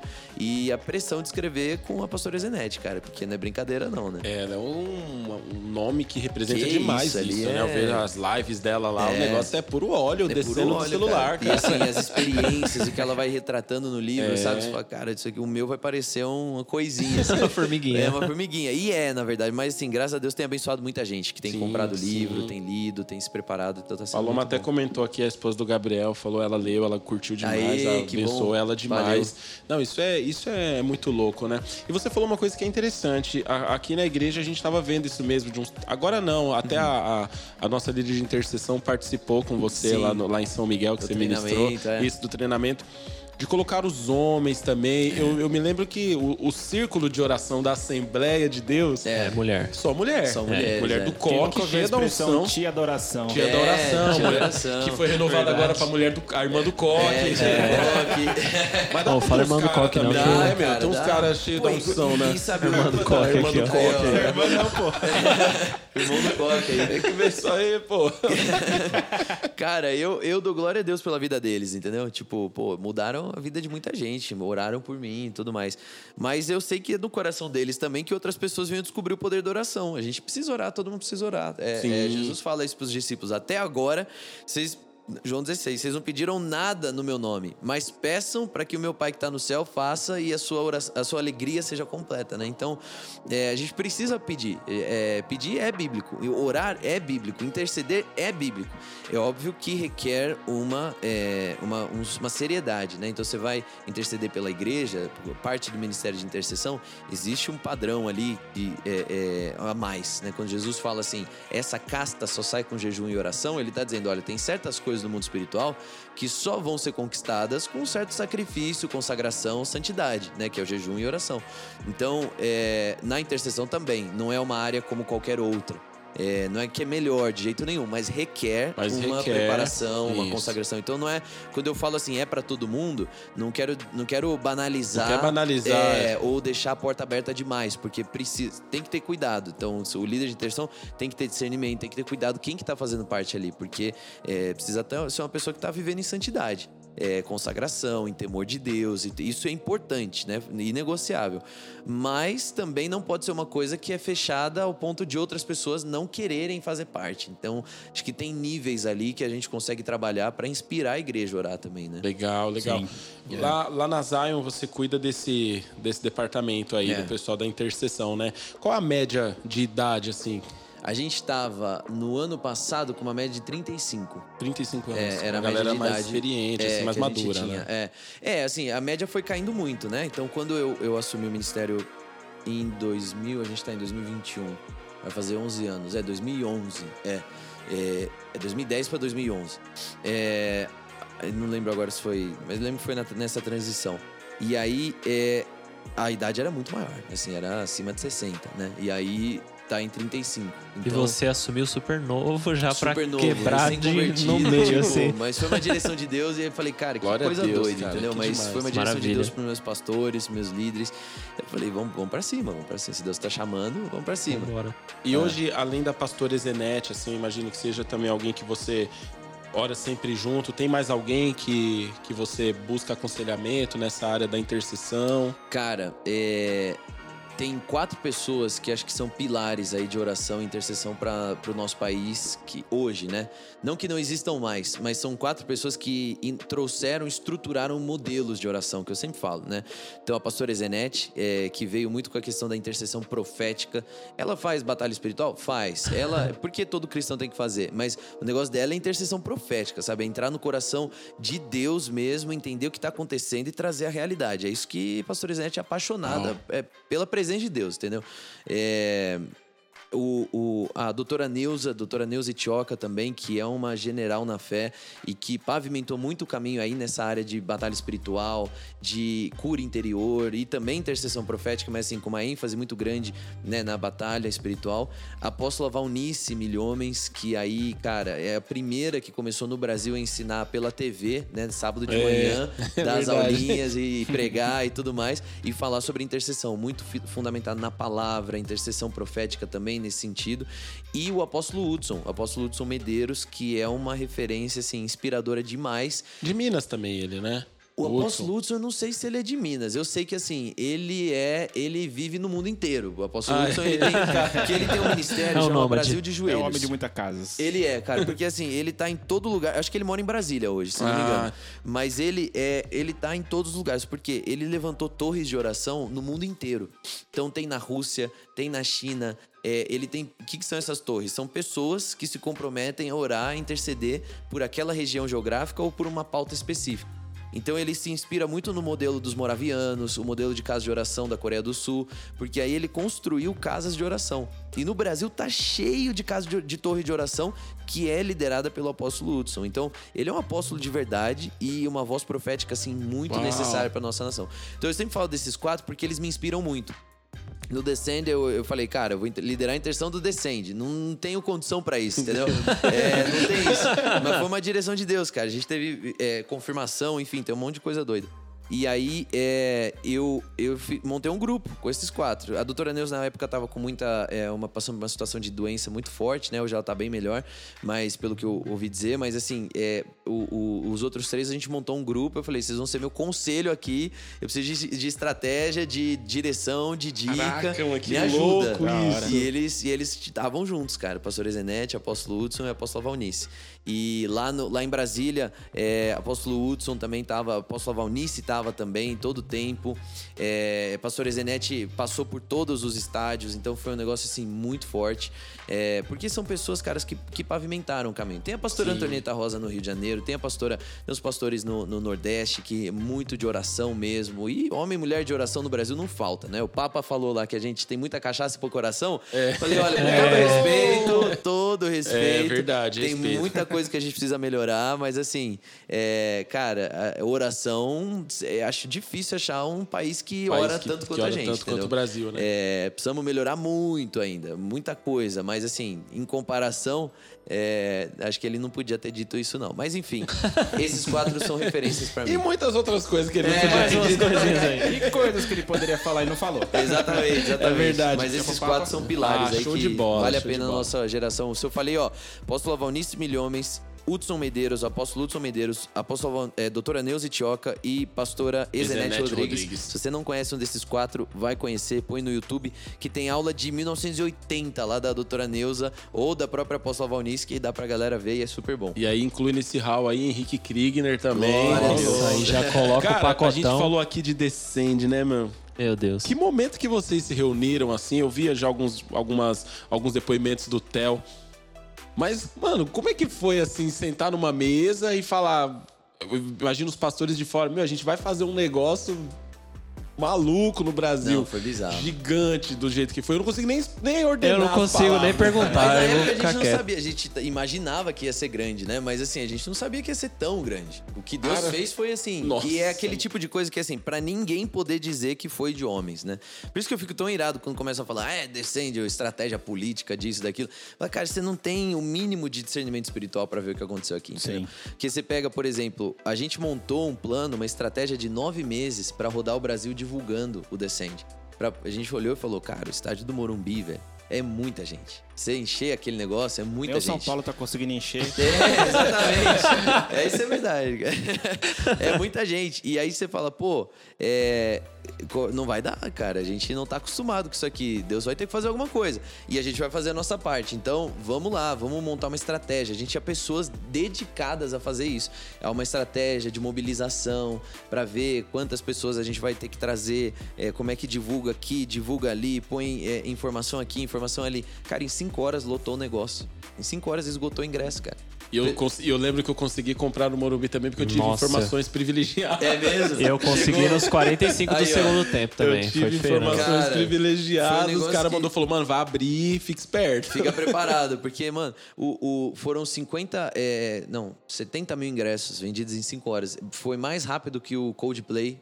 Vendeu mais rápido que o YouTube. Bateu o recorde. É recorde de Ninguém segura os, os crentes quando do quer o negócio cara. ali. Ninguém segura. Além Muito disso, louco, teve velho. transmissão online, né? Teve. Foi, foi forte também. Foi, é, é, então, aí da- dali a gente fe- bateu 70 mil ingressos e uma lista de espera, acho que de 120 mil pessoas. Aí a gente começou a orar, o que, que a gente faz com esse povo, né? E, e aí veio a direção do segundo estádio. Em 12 horas lotou o segundo estádio, ainda ficou uma lista de espera de mais de 100 mil pessoas esperando. E não conseguiu. Meu Deus do Aí céu. a gente teve a direção do terceiro estádio. Aí a gente fez o terceiro estádio e aí é, o terceiro estádio, muita gente transicionou, mas como era fora de São Paulo, teve muita gente que não pôde ir, né? Então que era em Brasília. Então, é, aí ou- algumas pessoas não conseguiram. Então, até ali na hora mesmo, você conseguia entrar no estádio em Brasília, tinha, tinha op- essa opção. Mas a gente fez o. os- e, e transmitiu o Morumbi, né? Online. E aí foram, não sei quantas ao- a- simultâneos, assim, acho que bateu mais de um milhão de pessoas que estavam assistindo. Meu Deus do céu. Foi um negócio assim, É, surreal. teve, tem um vídeo que o pessoal postou recentemente, né? Mostrando o backstage da, É. da transmissão do Descend. Aquela Tá lá mesa. meu ver mais tarde, esse aí eu não consegui ver ainda. Mano, esse é, é, é é louco. estrutura Eu fiquei, eu absurda. fiquei pensando, né? Claro, organização mostrando que é Deus mesmo, porque pra colocar tanta gente cronometrado o tempo, É, né? Ó, você vai e deu subir, tudo certinho, cara. vai fazer isso, vai descer, porque o outro vai subir, vai É, fazer isso daqui. E eles mudando entre os estádios, né? Mudando entre os Então, estádios. Tocou, o cara tocou lá, ministrou de manhã em Brasília, foi pro Allianz e depois foi pro Morumbi. Então, tipo, e deu tudo certo, cara. Com as surpresas lá, que apareceu o presidente, apareceu não sei o quê, aí a chuva, aí a sol. Tudo isso ainda deu tudo certo, sabe? Tipo, Meu, ah, teve mas um momento a no. chuva foi inesquecível. Nossa, teve meu. um nunca vou no- esquecer. Não vou esquecer. É, que a gente até brincou. Eu tava lá perto do palco e aí Queimando. começou a chover. aí veio os caras, né? Tiraram. E tinha umas moças limpando, É. puxando a água. E elas puxando a água e cantando, Cantando. mano. Eu Só falei, quero, nossa. só é, quero. É isso mesmo. Ah, eu falei, nossa, é o momento delas Mano, agora. foi muito louco, Cara, velho. foi incrível demais, demais. Assim, Mano, eu, e, e assim, a gente tava torrando no, no, no sol de um bom tempo, assim. mano, eu Vamos fiquei com dizer. isso aqui, ó. Queimado, É, né? E, e pedindo chuva, pedindo chuva, veio, pedindo chuva. veio, Quando veio, veio, nossa. E veio na medida certa. Veio na medida não foi de- certa. demais, né? Pra, pra acabar com o evento. É. E também não foi de menos pra ser frustrante. Veio, cara, na porção certa. Na porção Verdade. certa. Meu, Sim. eu, nossa, eu, eu falei, eu vou para pro Descende, eu vou pra me entregar, não importa o que É. aconteça. Tomei água do banheiro. Ah, bicha. Teve que fazer o, o que foi, né? Tem uma foto que eu, eu quero mostrar pra vocês aqui. Que quem tá em casa só vai ficar querendo ver, né? Não vai, Vai poder ficar ver. só na curiosidade. Só na curiosidade. curiosidade. Vai orar, mas- irmãos, pra Deus Eu, revelar eu pra confesso vocês. que eu fui descendo de casa porque eu sou tiozão. Ô, mano, como assim? Nossa, Gabriel não mano. foi, Eu tenho que agradecer Gabriel o não Juninho, que o Juninho ficou pesando na minha pra eu ir. Eu, tipo, Nossa, a gente fez vamos. mó caravana daqui, mano. Sim, Todo a gente foi de busão. Né? Foi lindo, foi lindo. Desceu aí, andou até o Andamos estádio, errado. Pegou aquela fila de Subimos uma rua que não era. cheio de alegria. Foi só alegria. Não, e eu ainda, oh, ainda encontrei no- na fila lá, encontrei uma moça da Zion, fiquei mó amigo dela. É mesmo? Ela deu várias palavras pra mim, pra Pamela ainda. Que animal. Pagou uns lanches. Ó, esse aqui foi a chuva. A nuvem da chuva. Uau! Mas parece Só- que foi só no estádio. Só no estádio. É, é, Que foi um louco. negócio bizarro, assim. É, foi um só negócio choveu surreal. lá. Meu choveu assim, Deus, central. mano. Você ia algumas ruas pra trás, não choveu. Foi um negócio assim. Lembrei daquela nuvem do povo no deserto. É, é, mas foi assim mesmo, cara. A gente falou muito sobre, sobre a glória de Deus, mas eu queria falar um negócio com você. Não sei se você não quiser falar, não se sentir à vontade. Tá bom. Sobre a matéria da Intercept, que você fez um react Sei, lá sei. depois. É, como que você lidou com aquilo? Porque eu vi que a- a- as suas respostas, assim, eu li uma matéria. Então, Uhum. tipo, eu li a, né, a crítica, li as fake news e a sua muito muito imparcial, assim, Aham. sem se posicionar, sem colocar opinião própria e falando do que realmente o Os evento fatos, é, né? os É. fatos.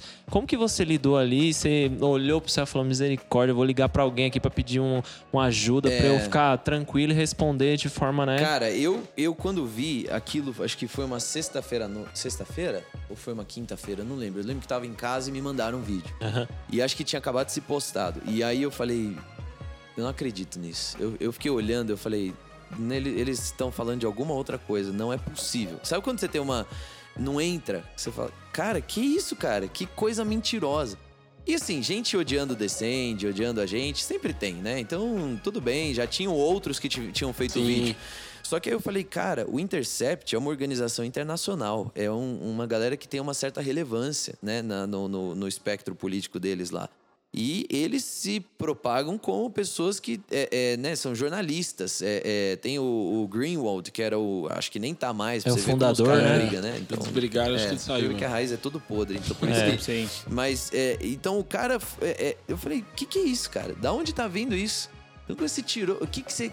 Sei lá, entendeu? Teve gente que chegou e falou pra mim assim: Ah, Krigner, eu não gostei. Eu sei que foi uma coisa que não foi planejada, que aconteceu, mas eu achei que não foi legal. O Bolsonaro tá lá no palco. E aí, respeito a opinião. Eu não. Eu acho que se acontecesse, aconteceria de novo. Se fosse o Bolsonaro, se fosse qualquer outro presidente que aparece lá chorando, ouvindo a, a, a adoração por um bom tempo e depois quer dar uma palavra, cara, se fosse a Dilma, tudo bem, entra lá, entendeu? Agora, É quero ver se a Dilma ia, né, ia chorar na É, presença de Deus. exatamente. Se a Dilma ia espontaneamente num, num evento como esse, né? E Verdade. aí o pessoal questionando a motivação dele, enfim, não é esse o ponto, mas. É, não gostou? Tudo bem, não gostou. Agora, inventar uma série de coisas. Então, falando assim que o Descend era um movimento que nasceu para que ajudou na eleição e no crescimento dos movimentos de direita. O começou em 2019. O, o primeiro evento começou em 2019. Até então o Brasil não estava no radar. Depois o Brasil entrou no radar. O Bolsonaro foi eleito em 2018, cara. Então, umas coisas assim que matematicamente não faz, Faz sentido. sentido. E aí, é, aquele cara defendendo um tipo de evangelho, criminalizando é, é, missionários, criminalizando pessoas. E você fala, cara, o que, que é isso? É Pelo amor demais, de né? Deus, é. Merece eu- uma eu- eu- resposta. Eu, fiquei pensando, eu falei, não, não tem como não falar. E aí eu pensei, será que eu vou falar? Eu falei, é minha jurisdição, porque dentro do o Descende não ia se posicionar como oficialmente, né? Aham. Mas eu falei, eu quero falar, eu achei importante falar, porque é, o, o Intercept é um órgão político. E questões políticas, então, por exemplo, nós tivemos pessoas que foram é, é, estiveram no Descend lá participando, que eram autoridades, é, que têm relacionamento conosco, que são pessoas é, normais, e estavam lá no meio do povo, entendeu? Estavam lá andando, adorando, tem foto de- de- desse povo postando foto assim, falando. Essa lista passa por mim. Quem cuida dessa parte política sou eu. Então eu falei, cara, tá na minha jurisdição. Se tem alguém que tem que falar aqui, sou eu, entendeu? Certo. E porque é um ataque político. Então, aí eu, eu falei, não, não tem como. E vamos, vou gravar aqui alguma coisa, vamos gravar aqui alguma coisa e gravamos.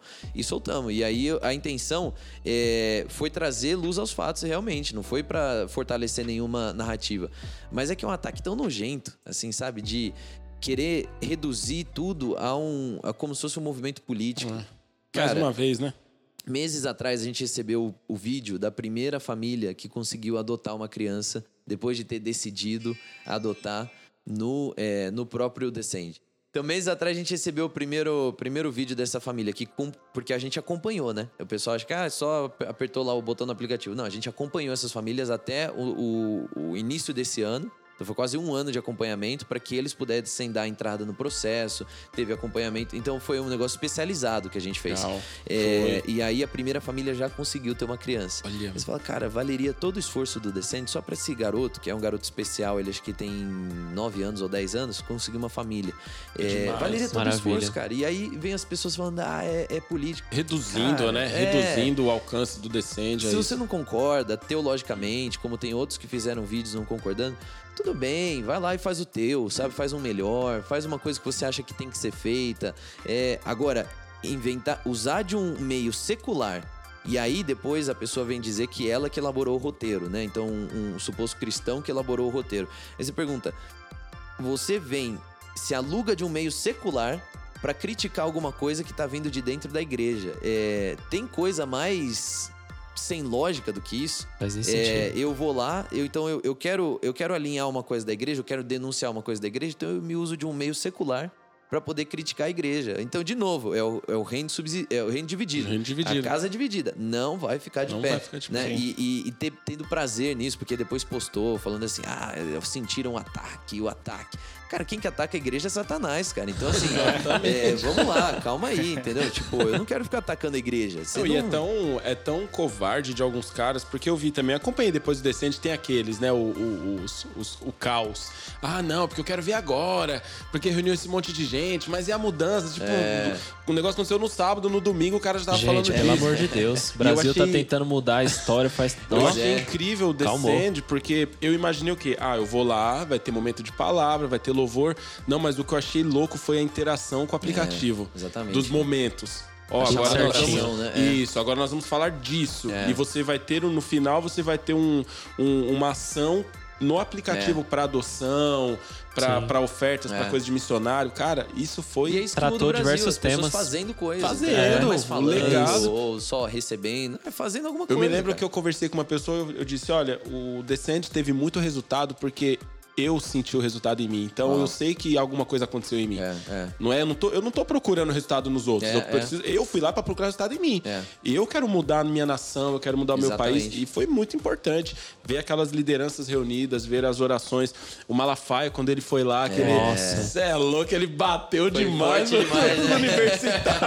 Mas por isso que a galera fica brava, entendeu? Porque é, tinha gente. E, e aí você vê, tinha gente ali que não necessariamente anda junto. Mas estava ali defendendo Sim, a bandeira do reino de Deus. Exatamente. Tinha os worshipeiros e os crentes raiz lá, velho. É. Só decente pra fazer isso. Você tinha, cara, o cara que ali, sabe, é, é, talvez teologicamente não bate não tanto. Bate, mas, assim, é verdade. É Jesus, cara. É, é Jesus. É, a gente quer Jesus, a gente quer o reino de Deus. E o reino de Deus é paz, justiça e alegria, independente da denominação, independente do. Verdade. Então, não é passando por cima da denominação, mas é reforçando de fato a nossa essência, né? Que é maior que isso. Isso. E a galera não entende também esse negócio negócio de criticar, o presidente foi lá, cara, nós tivemos aqui numa proporção muito menor, né, do ano passado, que foi o prefeito veio aqui, o prefeito de Osasco. Sim, verdade. E ele veio, ele ficou sentado lá atrás. Eu não vou, eu, ele é uma autoridade é, sobre é. a minha vida na cidade. Chamamos ele, ele não quis falar nada. Uhum. Chamamos ele, oramos por ele, avisaram a gente que ele ia vir. Uhum. Falei, mas o cara vai vir, eu quero falar com ele depois uhum. também. Ele é o prefeito da cidade, é, ele é um cara que, que tá aqui para servir também. E algumas pessoas às vezes não entendem. É. Ah, mas olha lá, olha lá a igreja, ó, olha lá, ó, recebendo o prefeito. Cara, não... É, é, que não conhece a Bíblia, né? Porque você vê lá, a Bíblia fala claramente pra gente orar pelas autoridades. Sim, e, ó, você pode sim. orar no teu quarto, pode orar. Mas quando coloca isso, é que quebra a ideia de endosso. Então você não. É, é, você orar, você não tá endossando é, necessariamente, né? Então é uma coisa que precisa ser, ser reformulada aí na nossa cabeça. E outra, e lembrar que uma coisa é o presidente presidente, outra coisa é o candidato, outra coisa é o presidente da República. Sim. Num estádio que é nacional, que hoje é privatizado, mas na época era. Um cara já eleito. Um cara já né? eleito. Ele é uma não, autoridade não instituída já. Negócio, é. Mas é muito triste, cara, porque isso tudo, a presença do, do presidente no, no, no Descent foi acho que cinco minutos. Foi, foi e bem rápido. vem de 12 horas, entendeu? Então é tipo, nem foi na parte que foi transmitida. Não foi é. nem transmitido a presença e aí do. Se, se resume porque... só aqueles cinco minutos, né? Que a gente não um, sabia. Um então, a gente em São Paulo foi até o Todd White, eu acho que que, que Exatamente, avisou, avisou, né? e aí falou assim: ah, o presidente aceitou Jesus. Porque o, que, que o presidente falou? É, o, acho que ele falou assim: o Brasil é. O Estado é laico, mas o Jair Bolsonaro é cristão. E aí, no entendimento dele, foi tipo, ele aceitou Jesus, mas ele já sempre se declarou como É. cristão, católico e etc, entendeu? Então, mas assim, o povo tava celebrando ali, não é porque era o, o Bolsonaro, a pessoa do Jair Bolsonaro, eles estavam celebrando o fato de que, mano, o presidente da república entrou no lugar, ficou lá recebendo, porque ele sentou num lugarzinho e a galera viu que era ele. E, e- e foi anunciado, inclusive, ó, o presidente da república tá aqui, parará, parará, vamos continuar orando. E aí rolou oração, rolou adoração, não sei o quê. E, e, mano, e ele tava lá, ele tava lá chorando, tendo encontro dele lá com Deus, entendeu? Então, as pessoas me perguntaram uma vez, ah, e se fosse o Lula, e se fosse a Dilma? Pô, que venha o Lula e a Dilma, cara. Sou da Jesus morreu por eles. É, mano. Libertação. Eu quero, eu quero que todo, eu quero que o Renan Calheiros fique chorando É. na presença de Deus, Ah, entendeu? fala assim, É não, mais tinha uns irmãos lá, pô, pra coisa. expulsar É. demônio, tinha gente lá também. Chama, chama o Zé Dirceu, cara. Chama quem for. Eu quero que o cara experimente a presença de Deus e chore na presença de Deus. E se ele Exatamente, quiser dar uma cara. palavra lá, ele dá uma palavra, mas vai receber oração. Não vai sair daqui sem, a- sem oração, entendeu? É incrível como as pessoas, ainda dentro da igreja, né, quando tá acontecendo alguma coisa que Deus tá fazendo, ela, É. ah, não, é direita, ah, não, é esquerda, É, não vou lá, é. não. Gente, para com isso. É. É, reino de Deus, é a obra, é o todo, é sobre pra ele. cima, gente pra é isso. criticar. E rolar. o- a- quando a gente vai fazer evento na igreja, né? Congresso. sempre dá maior nervosismo no dia, né? Você fala, Congresso mano, é o muito microfone tem que funcionar. O cara tem que chegar. Claro, lá um evento. Vocês pensaram nove meses aquele Sim. evento, vocês oraram por isso, mas no dia. A intercessão aumentou ali pra Ah, tipo. demais, cara. Não, dormi antes. Foi um negócio. Como é que eu durmo antes disso aqui, cara? Só que a gente tava numa correria que eu lembro que assim, naquela noite eu dormi algumas horas, porque eu cheguei em casa, aí eu dormi um pouquinho, eu acordei e já tinha que ir embora. Porque era correria, muita gente chegando, os convidados, e aí tinha que organizar isso, organizar aquilo. Então, cara, mas graças a Deus, Deus separou uma equipe sensacional, técnica, eh, toda essa parte de operação dos estádios, assim, todo mundo, né, foi, foi a organiza, foi tudo muito perfeito, cara. Isso aí é, é, mas pela, pela graça de Deus, assim, muita gente boa envolvida, né? Tem todo mundo que tava à frente do negócio, mas ao mesmo tempo, assim, é a graça de Deus, cara. Não tem outra, outra coisa que explique. Foi uma coisa que era do coração de Deus, foi do coração de Deus, é, tem resultados, tem frutos, e se pelos frutos a gente julga a árvore, né? A gente conhece a árvore aí, então a gente consegue julgar bem que Sim. é uma árvore boa essa aí. Sim, com certeza. Quando eu, alguns anos depois da minha conversão, né, me converti em 2009. E aí, alguns anos depois, eu li um livro do Luingo, chamado DNA do Nazireu. Sei, que ele sei. fala do decol lá. É, é, é ligado ao. É, tem é a- com certeza. É uma, eu- o descente foi uma consequência do decol. Foi, porque o decol, né, que é o chamado em inglês. E aí Isso. ele começou é, trazendo pessoas dos Estados Unidos. E aí depois foi se espalhando, né? Mas era para um chamado, tanto é que a se- o símbolo, o logo do decol era uma seta para cima. Então era o povo clamando por uma intervenção de Deus. E aí o descente surgiu quando o, o Lu recebeu uma palavra de uns jocumeiros que foram lá na casa dele, o Andy Bird tava junto, essa coisa toda, e trouxeram uma palavra, Lu, o decol, e o Lu, Lu tava sentindo, tem alguma coisa que Deus tá fazendo com o decol. Será que é para acabar? Será que é para não ter mais? É para mudar? E aí veio a confirmação. O decol agora é o descend. A gente já passou por um período de chamar, de clamar, de orar. Deus vem faz, Deus vem faz. Agora a gente precisa enviar os trabalhadores, que a, co- a colheita tá pronta já. Isso quebra também essa narrativa de que foi um movimento criado para eleger um presidente no Brasil. cara. o negócio começou. o decol É, foi quando? 2010? 2000 Não, acho que o decol é tipo, sei lá, 2002, 2005. Ah, olha aí, ó. Entendeu? Então elegemos o Lula, então. O Luengo elegeu o Lula, então, porque era a época que o Lula tava aqui como presidente, entendeu? tipo, como é, posta isso aí, né? negócio. É, Vai fazer esse corte aí, É, vai esse corte aí, Mas, o é, aí então a seta do descend é pro lado, né? Porque aí é o envio. Então nós sim vamos clamar, mas sim, a gente também vai acreditar numa uma igreja que envia, né? Uma igreja que tem esse. E é uma mentalidade que a gente precisa ter, né? Porque às vezes a gente entra na, na, na mentalidade de igreja, que é a pessoa vem e ela pertence à igreja. Então ela fica na igreja, ela faz as coisas na igreja. Mas a gente tem que entender a igreja como uma plataforma de envio também, Sim. né? Tem essa visão apostólica do tipo, cara, vem aqui, você vai aprender, você vai ser curado, restaurado, você vai ser capacitado, você vai ser amado. Esse aqui é sim uma família para você perte- pertencer, mas agora você vai você tem um propósito. Deus te chamou para um propósito, né? A palavra fala que é, é, nós somos, nós, né? depois a gente lê, que nós não somos salvos pelas obras, mas aí nós entendemos que nós somos salvos para as obras, para né? boa obra. E, e, Jesus mesmo fala que a luz de Deus, que os homens vejam, que a luz é, de Deus venha resplandecer sobre vocês, Mateus 5, para que os homens vejam em vós as vossas boas obras e nisso glorifiquem o Pai. Então, Exatamente. a gente tem que ter boas obras, tem que fazer coisa é, é, relevante que Sim. as pessoas vão ver, né? Domingo, Verdade. o Café, o Henrique Café, Henrique que pregou aqui, ele até falou de Mateus 5, ele pregou em cima de Mateus 5, ele frisou isso. É. Você tem que resplandecer diante dos homens. Exatamente. Para que a luz de Deus, para que Deus brilhe é. e, os e a glória conhece de... a glória de Deus, Exato. entendeu? Deus conhece a glória Você tem que brilhar tipo, para ele. É, que, os homens têm que ver as obras e nas obras eles vão glorificar Cara, o Pai. Né? isso, né? isso é fundamental. A igreja entender isso. Um, um livro que, que me, me despertou muito foi do Ed Silvoso, o Eclesia. Sim, é muito bom, que, né? Cara, é, é, basicamente isso, né? Entender que a igreja precisa existir fora das quatro paredes. É. Em algum momento a gente transformou a igreja num templo. Uhum. Você entender que o templo ele é um QG, ele é, é um lugar é. de você se reunir, adorar junto, mas tem que funcionar lá fora. É. Isso é fundamental para todas.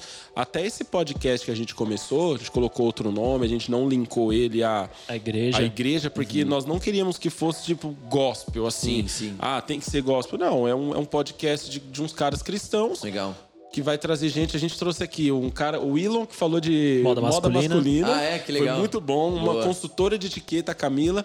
Semana passada foi o, o George, o George que, que, é um, hora. que é um cara empreendedor. O, o, antigo chefe do Rick, que é um outro cara. É. Depois do podcast ele mandou o Rick embora. Mas... É mesmo? Caramba, pô. Mas tudo. mas tudo isso trazendo de alguma forma o reino de Deus também, é. mostrando que a igreja precisa estar tá ligada, né? Estar tá ativa. Cara. muito certeza. bom, muito bom, cara. E aí, Jeff, o que, que você tem mais para Cara, eu queria saber se tem alguma pergunta. Aqui, não, não mas é pra falar não, mesmo. Não, cara, vamos aí. Não. Tem alguma pergunta aí no superchat já? Ah, Ou as perguntas eu, eu, fui jogando a, a, no meio aqui, né? Perguntaram do Nicolas Ferreira se ele conhecia também. O Juninho tinha perguntado do voto impresso, que o Kriegner hum. respondeu também a opinião dele, é a favor. É. é a favor do voto auditado, né? Isso, isso é muito importante. É, e as outras eram coisas que a gente já é, foi já tratou, já né? foi conversando. Mas eu tenho uma pergunta aqui, porque assim, gente, uhum. interpretar no, no, no, né, você pegar, ah, o André falou aqui uma palavra e você fala, ah, ele falou, sei lá, pastel. É, é. Traduziu, beleza. Mas você passar a emoção, a unção do Angry Bird, de um Todd White lá, uhum. o cara tá falando, tá profetizando sobre a vida de milhões de pessoas como que Cara, tem um treino é para isso? Porque eu via que, que você é. conseguia passar exatamente aquilo, aí quando a galera entendia, eu via aquilo já todo Glória mundo ensandecido. Deus, é. Cara, é uma honra muito forte, né? Uma responsabilidade também. Sim. Assim, toda vez que eu vou traduzir alguém, eu sempre oro e falo, Deus, me ajuda a honrar um, um som que esse homem carrega. Sim. Porque eu, eu falo, o tradutor, ele pode acabar com a pregação. O cara é, pode ser sim. super ungido, cara, mas se o tradutor não é bom, pelo amor de Deus. o tradutor, cara. o cara falando todo empolgado, cara, quem? É, então Deus. É, é, não, acabou com a mensagem, entendeu? Porque as pessoas que não falam inglês, quem fala inglês ouve, ou entende mais ou menos, ouve meio que o dos dois, né? Mas o cara que não fala o inglês, se é o caso, né, do inglês, mas o cara que não fala o idioma de quem tá pregando, ele vai. A pregação quem tá fazendo é o tradutor. Então, o pregador da noite é o tradutor, né? Então, é, precisa ter um alinhamento. Cara. Ah, e aí, é, já tenho feito isso aí, graças a Deus, há muitos anos, né? Então, dá uma ajudada. Mas, é, cara, tem essa questão de, de orar e falar, Deus, me ajuda a honrar um som desse cara. Tem eu que acho tá lá muito, em cima também junto. acho muito louco você fazendo o Titus. É... O Titus, ele anda atrás do cara. Exatamente. Não, o Titus é a sombra, né? Ele, ele vai todo de preto. Não, ele, ele manda muito, Ele cara. diminui pra que o cara cresça. É, é muito louco. Não, e tem que ser, cara, porque se é, ele, ele ajoelha, se ajoelha junto. Ele pula, você pula junto. Ele fala um A, você fala um A junto. E às vezes, às vezes o pregador, especialmente o pregador mais novo, tem um monte de expressão e gíria, né? É... E piada, e sei lá, e comentário que não nisso. funciona no Brasil, né? Então, é, aí você tem que, na, automaticamente, quando você tá ouvindo ele, teu cérebro, você já começou a falar, mas teu cérebro tá pensando o que que vai falar. é, é um negócio muito louco, Nossa, cara. É muito cara, rápido. porque eu, eu, eu, eu não sei se o se deve ser igual. Por exemplo, vamos pegar o contrário. Uhum. O cara aprendeu português. Um cara inglês aprendeu português, mas uhum. ele aprendeu um português sei lá, do carioca. É. E aí vai um pregador do Nordeste, cheio de gíria, cheio de fala pro cara traduzir, meu, o cara não vai entender nada. É difícil, é. O contrário acontece também, tipo, ver um cara de outro lugar, um cara da Califórnia, ele fala de um jeito, ele tem gírias, e o cara do, de Orlando, por exemplo. É. Existe É, isso? Tem, tem, tem sim, tem sim. É, quando o cara é- já é mais acostumado com o ambiente internacional, ele dá uma segurada na, na questão regional. É, o dialeto ali. É, gírias entendeu? Ele, tipo, o cara que tá mais acostumado e tudo. Agora, quando é um cara que tá vindo pela primeira vez, ou ele, sei lá, não tem tanta experiência de pregar fora do país, é, porque você pega, por exemplo, um Ed Silvoso, um Andy Bird, um Todd White, os caras estão no mundo inteiro toda hora, entendeu? Então o cara meio que já acostumou a trabalhar com tradutor e coisa do tipo. Agora, quando a pessoa não tenha, não tá acostumada, então ele corta a frase na hora errada. Então a frase não faz sentido. Porque o inglês, você tem, é, especialmente no inglês, né? Você tem uma construção de frase diferente, né? Então você começa de um jeito que tem coisa que não faz sentido pro, pro português. Então você tem que esperar o cara terminar a frase para poder Oi. traduzir, porque senão não faz sentido. senão você inventa alguma coisa, mas dá errado. Você não pode inventar, você tem que falar certo. Então é, é, é interessante, cara. No assim, eu- começo eu gosto foi, você, foi difícil, assim? Deu uma travada? Cara, o primeiro cara que eu traduzi na minha vida, assim, de púlpito, foi o Jake Hamilton. Jake Hamilton. Vocês conhecem ele? Conheço, E o cara é tipo, também. o cara é tipo, "Ah", e ele É, tem vozeirão, e ele é intenso pra caramba. E minha voz não é assim, né, cara? Eu sou mais de boa, sou mais tranquilo. Então foi, me, de- me deu um, um negócio de choque. Então no começo foi meio difícil. Às vezes eu errava um pouco, e aí tinha também, é, tinha dificuldade de acompanhar, porque quando o cara gritava, eu não tô acostumado a ficar gritando, entendeu? Então, é, você tinha que aprender. Aí depois fui aprendendo, e pra mim foi uma, uma baita lição, assim. Eu gosto muito. E aí eu ouvia, eu, eu ficava treinando em casa, então punha uma pregação X e ficava traduzindo simultâneo. Traduzir simultâneo é mais difícil ainda É de você traduzir. é verdade. Porque o cara não para de falar. E aí você tá traduzindo, ele tá falando, você tá traduzindo, tá falando, tá traduzindo. E você não pode parar, você não pode errar, você não pode tropeçar, senão você perde, né? Então tem todo, tudo isso aí. Mas eu, eu e, gosto, e, tem- e já teve alguma vez que teve que dar uma. Tipo, o cara falou uma coisa, você falou, meu, acho que eu vou mudar isso. Já, já, Essa aí não pode, não. já. Aí não. Cara, já teve, A gente mas aqui não acredita nisso. Ah, não, não, teologicamente não. Teologicamente Deus não, né? Mas já teve sim, uns- uma umas outra. piadinhas. Ah. Ou tipo, palavra que eu sei o que significa. E se eu traduzir literal, vai queimar o filme, entendeu? Vai tipo, queimar não vai dar. Então. Mas não dá pra falar porque assim, aí eu vou acabar falando É, a palavra não, que eu não não, queria é. ter falado, né? Então, tipo, evitar Não, isso. mas aí. os caras entregam meio que nas mãos dele, né? A vida, né? Porque se ele traduzir um Todd White lá e queimar o Todd White, aí, É, imagina ele, por exemplo. já era. Ah, em alguns lugares que eu imagino que o Kriegner traduziu, havia. Ah, você vai traduzir na, na Zion. Aham. Ah, existem muitas pessoas que É. falam inglês. Aí o Kriegner vai vir traduzir aqui em Belmonte. Aqui, É. se tiver um que fala um good morning. Não, não brincadeira. Tem, tem uma galera. Tem uma galera Gabriel, aí, aí. Gabriel, o Rick, os caras- Eugênia. O cara já manda um A pouco, Eugênia. É, tem Boa, uma galera Os que caras fala. entendem. Mas aí sim, ele fica na mão dele, porque. É verdade. Quando Não, a maioria não lugares, entende, cara, é. né? Não, e tem, e tem assim, por exemplo, uma vez eu fui numa igreja aí no Rio que era uma igreja chinesa. E aí Meu eles Deus. traduziam o culto para o chinês. Eita. E aí eu fui, na verdade, quem foi ministrar foi o André Tanaka e eu fui acompanhar o André. Isso 2010, 2011, um negócio lá atrás. E assim, você não sabe se o tradutor tá traduzindo, É. mas chinês, tem a mínima noção do chinês, entendeu? Então, tipo, eu não sei. É, então, se tá falando certo, se tá falando errado, a entonação que eles são certa sempre ou errada. bravos falando. É verdade. É, isso que eu ia tipo- perguntar, como é que é tra... já tradu... é, Lógico que não, não traduziu um alemão, né? Mas deve ser É, engraçado. Não, o alemão é com Já raiva. parece que tá com ódio, pregando lá. Não, mas eu já traduzi assim, gente que, é, por exemplo, alemão, suíço, francês, falando em inglês. inglês. Inglês. É, aí com sotaques. Aí é mais dificilzinho, cara. É Nossa, Imagina. Ou Caramba. asiático também falando às vezes. Mas hoje em É dia- difícil ou é a mesma coisa? Ah, pra mim não é muito difícil, não. Não é muito difícil, não, britânico. Ah, dependendo, ah, se é África do Sul, é mais di- difícil. Mas assim, esse, o do britânico às vezes é até mais fácil, porque eles falam é, mais aberto um pouco. É, algumas, al- alguma coisa meio enrolado, tipo o português de Portugal. É, mas é, tem outras coisas que são um pouco mais abertas, não dá pra dar uma. E eles falam mais pausado. O americano geralmente faz mais, fala mais aceleradão. Ó, o? Juninho mandou aqui, ó. Lembro de uma conferência do Unamis, o Titus traduzindo o Russell Evans do Planet Shakers. O Nossa. cara zoava demais várias dancinhas. tinha, você tinha que fazer também, É, cara. Não, não tinha, tem, tem tinha escolha, que não. fazer também. Tem que fazer. Cara, animal, animal. Ô, ô, fala pra gente aí, querido. Eu queria conhecer também um pouco. Hoje a, a- o Dunamis tem a Dunamis Farm. Sim. né? São vários eventos lá, pra quem, pra quem não, não entende muito. Qual é a ideia da farm? O que é produzido lá? Boa. Cara, a Farm é um presente de Deus pra gente. Foi um testemunho, assim, glorioso de como que a gente conseguiu ter aquele lugar de em termos financeiros, de favor de Deus, favor dos homens, a forma como aquele lugar foi separado, assim, sabe? Tudo preparadinho, tem um legado é, histórico ali, assim, espiritual. É impressionante demais. E fica ali, ali a gente faz todos os nossos nossas escolas, todos os nossos treinamentos, a gente roda tudo na Dunamis Farm. Então, é, quando tem Greenhouse, é lá. Quando tem treinamento, a imersão dos Pockets, por exemplo, que vai ter agora, do Immersion, é lá. Pessoal do One Love, que é a nossa iniciativa no, no ensino médio, vai para lá também. Então a gente está fazendo tudo, tudo lá, né? E a ideia é ser esse lugar, assim. A gente tem um sonho grande para construir, aí trazer mais essa abertura, mas assim, por enquanto o que a gente está rodando é os nossos programas lá. Legal. E é um negócio incrível, assim. A presença de Deus está lá. Eu tenho um monte de resposta, direção de Deus, tudo só por estar naquele ambiente, assim, sabe? Então eu estava lá ontem, vou para lá amanhã, é, e, e, quando eu volto eu falo, cara, acho que é quando você sai que você percebe, você fala, mano, tem alguma coisa diferente é, mesmo nesse ambiente, porque sabe? ali tá todo mundo no propósito de Todo trazer a glória pegada, de Deus para é, ir levar nos outros países, é né? Isso aí é incrível, cara. É, eu acompanho, inclusive hoje eu, tudo. eu vi um stories do Krigner de manhã, falei, mano, o Krigner tá em Pariquera, mano. aí os caras mandou assim no grupo, pô, que horas que o Krigner chega? Eu falei, mano, ele tá em Pariquera. Depois teve live. É, cara, o cara tipo, teve live. É, não, mano. Live de manhã, né? De manhã, é. Fez a live de manhã, às sete da manhã. É. Tanaca. Foi pauleiro Meu, de hoje, muito mas, louco. Mano, muito bom, cara. E a Farm é um privilégio poder estar tá lá, assim, né, sempre.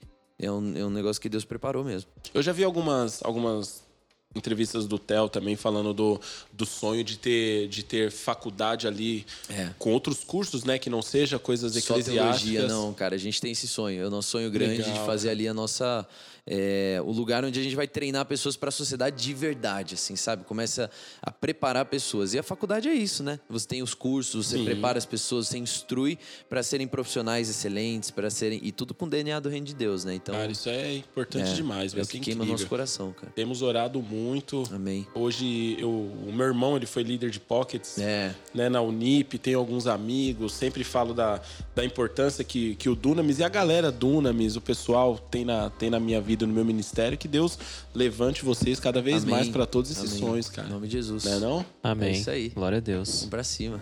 E aí, Jeff? Mais perguntas? Não, mais perguntas aqui não. Ó. Já, já introduzi tudo. A gente tá chegando ao final, é, né? É verdade. Ah, o papo tá muito bom aqui, cara. O feedback tá bom demais. O feedback chat? tá bom. Que Só bom. Tem, tem uns comentários ali. Entrou uma Glória pessoa ali com um comentário meio assim. Eita, Laia. Que não? Não, só fez uma piada no momento que não tinha que fazer. Ah, tá bom. Mas é legal que tá dentro, tá dentro da nossa audiência. E, Krigner, pra gente finalizar, não vou fazer o bate-bola da Marília Gabriela. Família. Porque é uma Krigner. Uma palavra, né? Mas eu queria saber, cara, pros próximos anos aí, o que, que você tem de. Claro, tem eleição ano que vem. Sim. É algo que eu, eu imagino que você esteja orando e pensando muito Uhum. nisso, mas com relação às outras, outras áreas da vida e o, pro Krigner para os próximos anos. Com certeza, cara. Assim, a eleição, para mim, é, é- o propósito na política é abrir portas para novas lideranças, para pessoas entenderem, encontrarem referências e encontrarem um caminho sólido para poderem entrar lá. Né? Eu tenho certeza e convicção que esse é o meu chamado. É, Deus, Deus. já revelou isso e para mim eu abraço isso que eu vou abrir portas para uma próxima geração. É, e essa vai ser sempre minha oração, né? Então, os próximos anos vão ser todos nesse sentido, de seja durante o período eleitoral, fora do período eleitoral, independente do resultado, é, construir isso, solidificar em conteúdo, em cursos, para preparar pessoas, trazer isso mais à realidade e levar essa, essa a bandeira do reino de Deus para o maior número de pessoas que eu, que eu puder dentro do nosso país. Legal. Porque, cara, eu vejo que o nosso país está muito doente. É, não Verdade. é só Covid, entendeu? A gente está precisando de cura em tantas áreas da nossa vida, na família, é, no ministério, na igreja, é, no trabalho.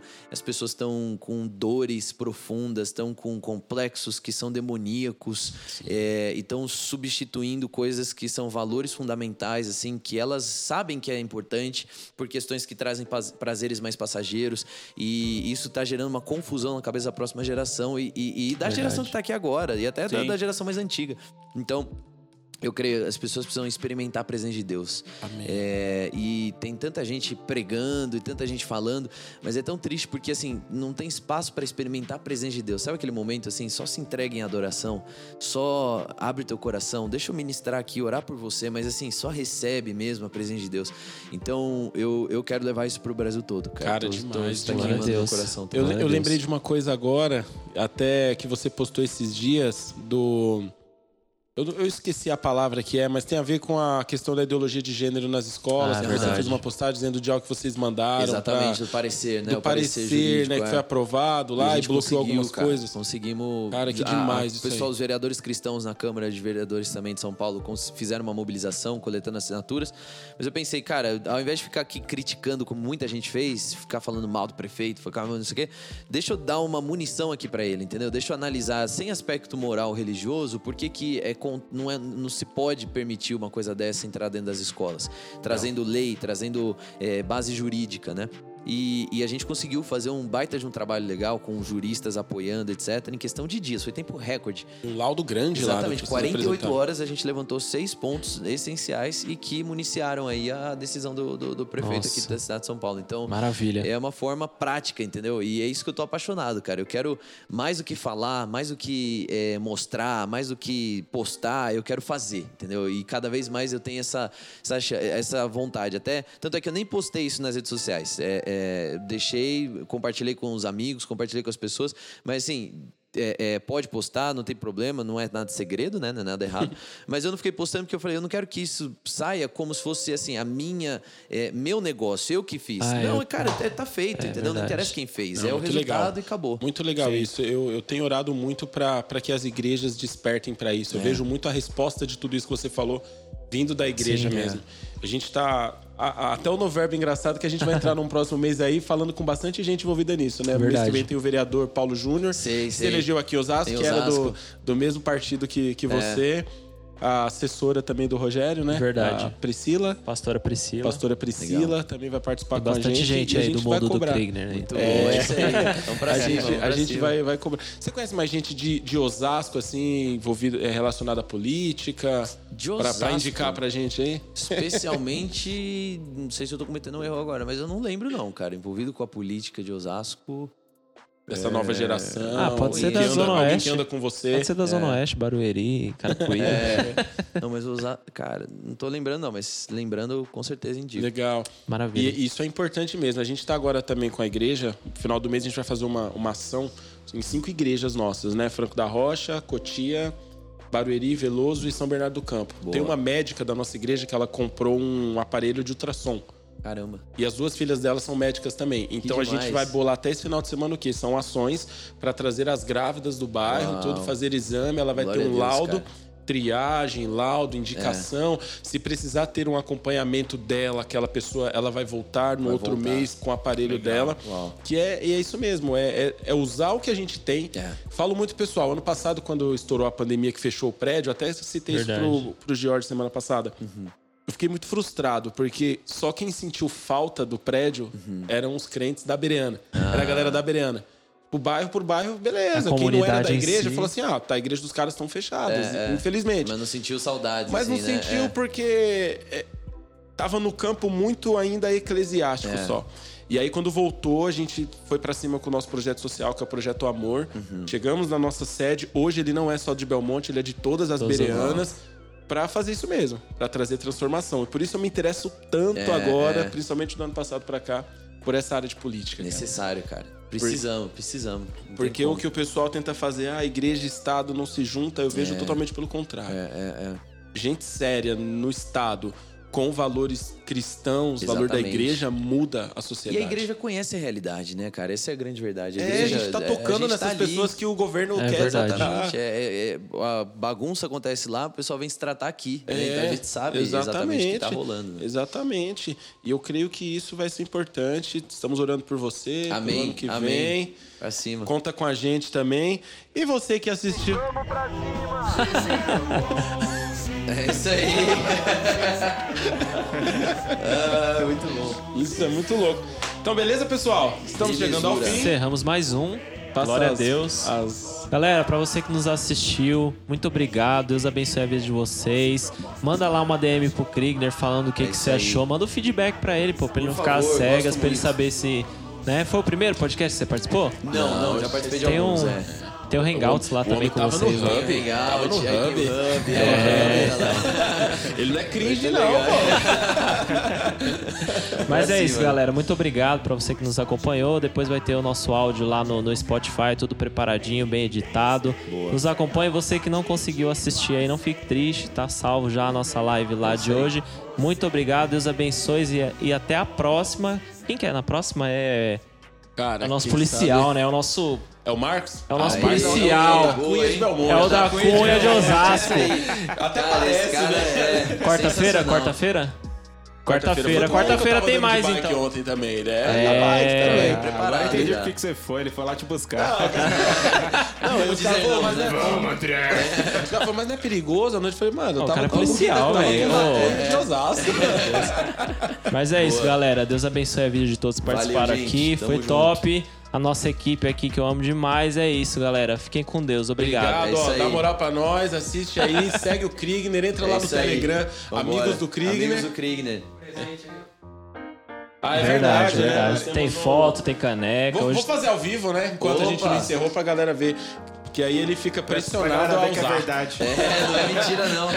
Krigner, É ó, isso aqui é uma lembrança aqui do, do, do nosso podcast pra todos os nossos Pô, convidados. obrigado, é, é com muito carinho que a gente faz isso. Aí, brigadão. Você toma café? Demais. Então quando você estiver tomando reduzir. café, é. Não, Esse aqui eu vou pôr lá na minha sala já. Café não se legal. reduz, não. Galera, não Obrigado, podemos cara. esquecer o nosso patrocinador, Demais. Fotogênesis. Isso, hoje a gente teve patrocinadora da Fotogênesis. Mandou, Deus mandou abençoe umas vocês, galera. aí. Fotogênesis. Essa Tem uma fotinha é do Krigner. mesmo. É mesmo, patrocínio. Pode colocar sua fotinha aí. Ah, boa, boa. Que, posso ficar com essa aqui? Pode, é Ah, sua. animal, Fica à vontade. Valeu, isso Fotogênesis. Deus Você abençoe que quer nos vocês. patrocinar, patrocina nós. A gente tem que comprar equipamento. Nike, Adidas, Nestlé. Nestlé. Sennheiser. Canon.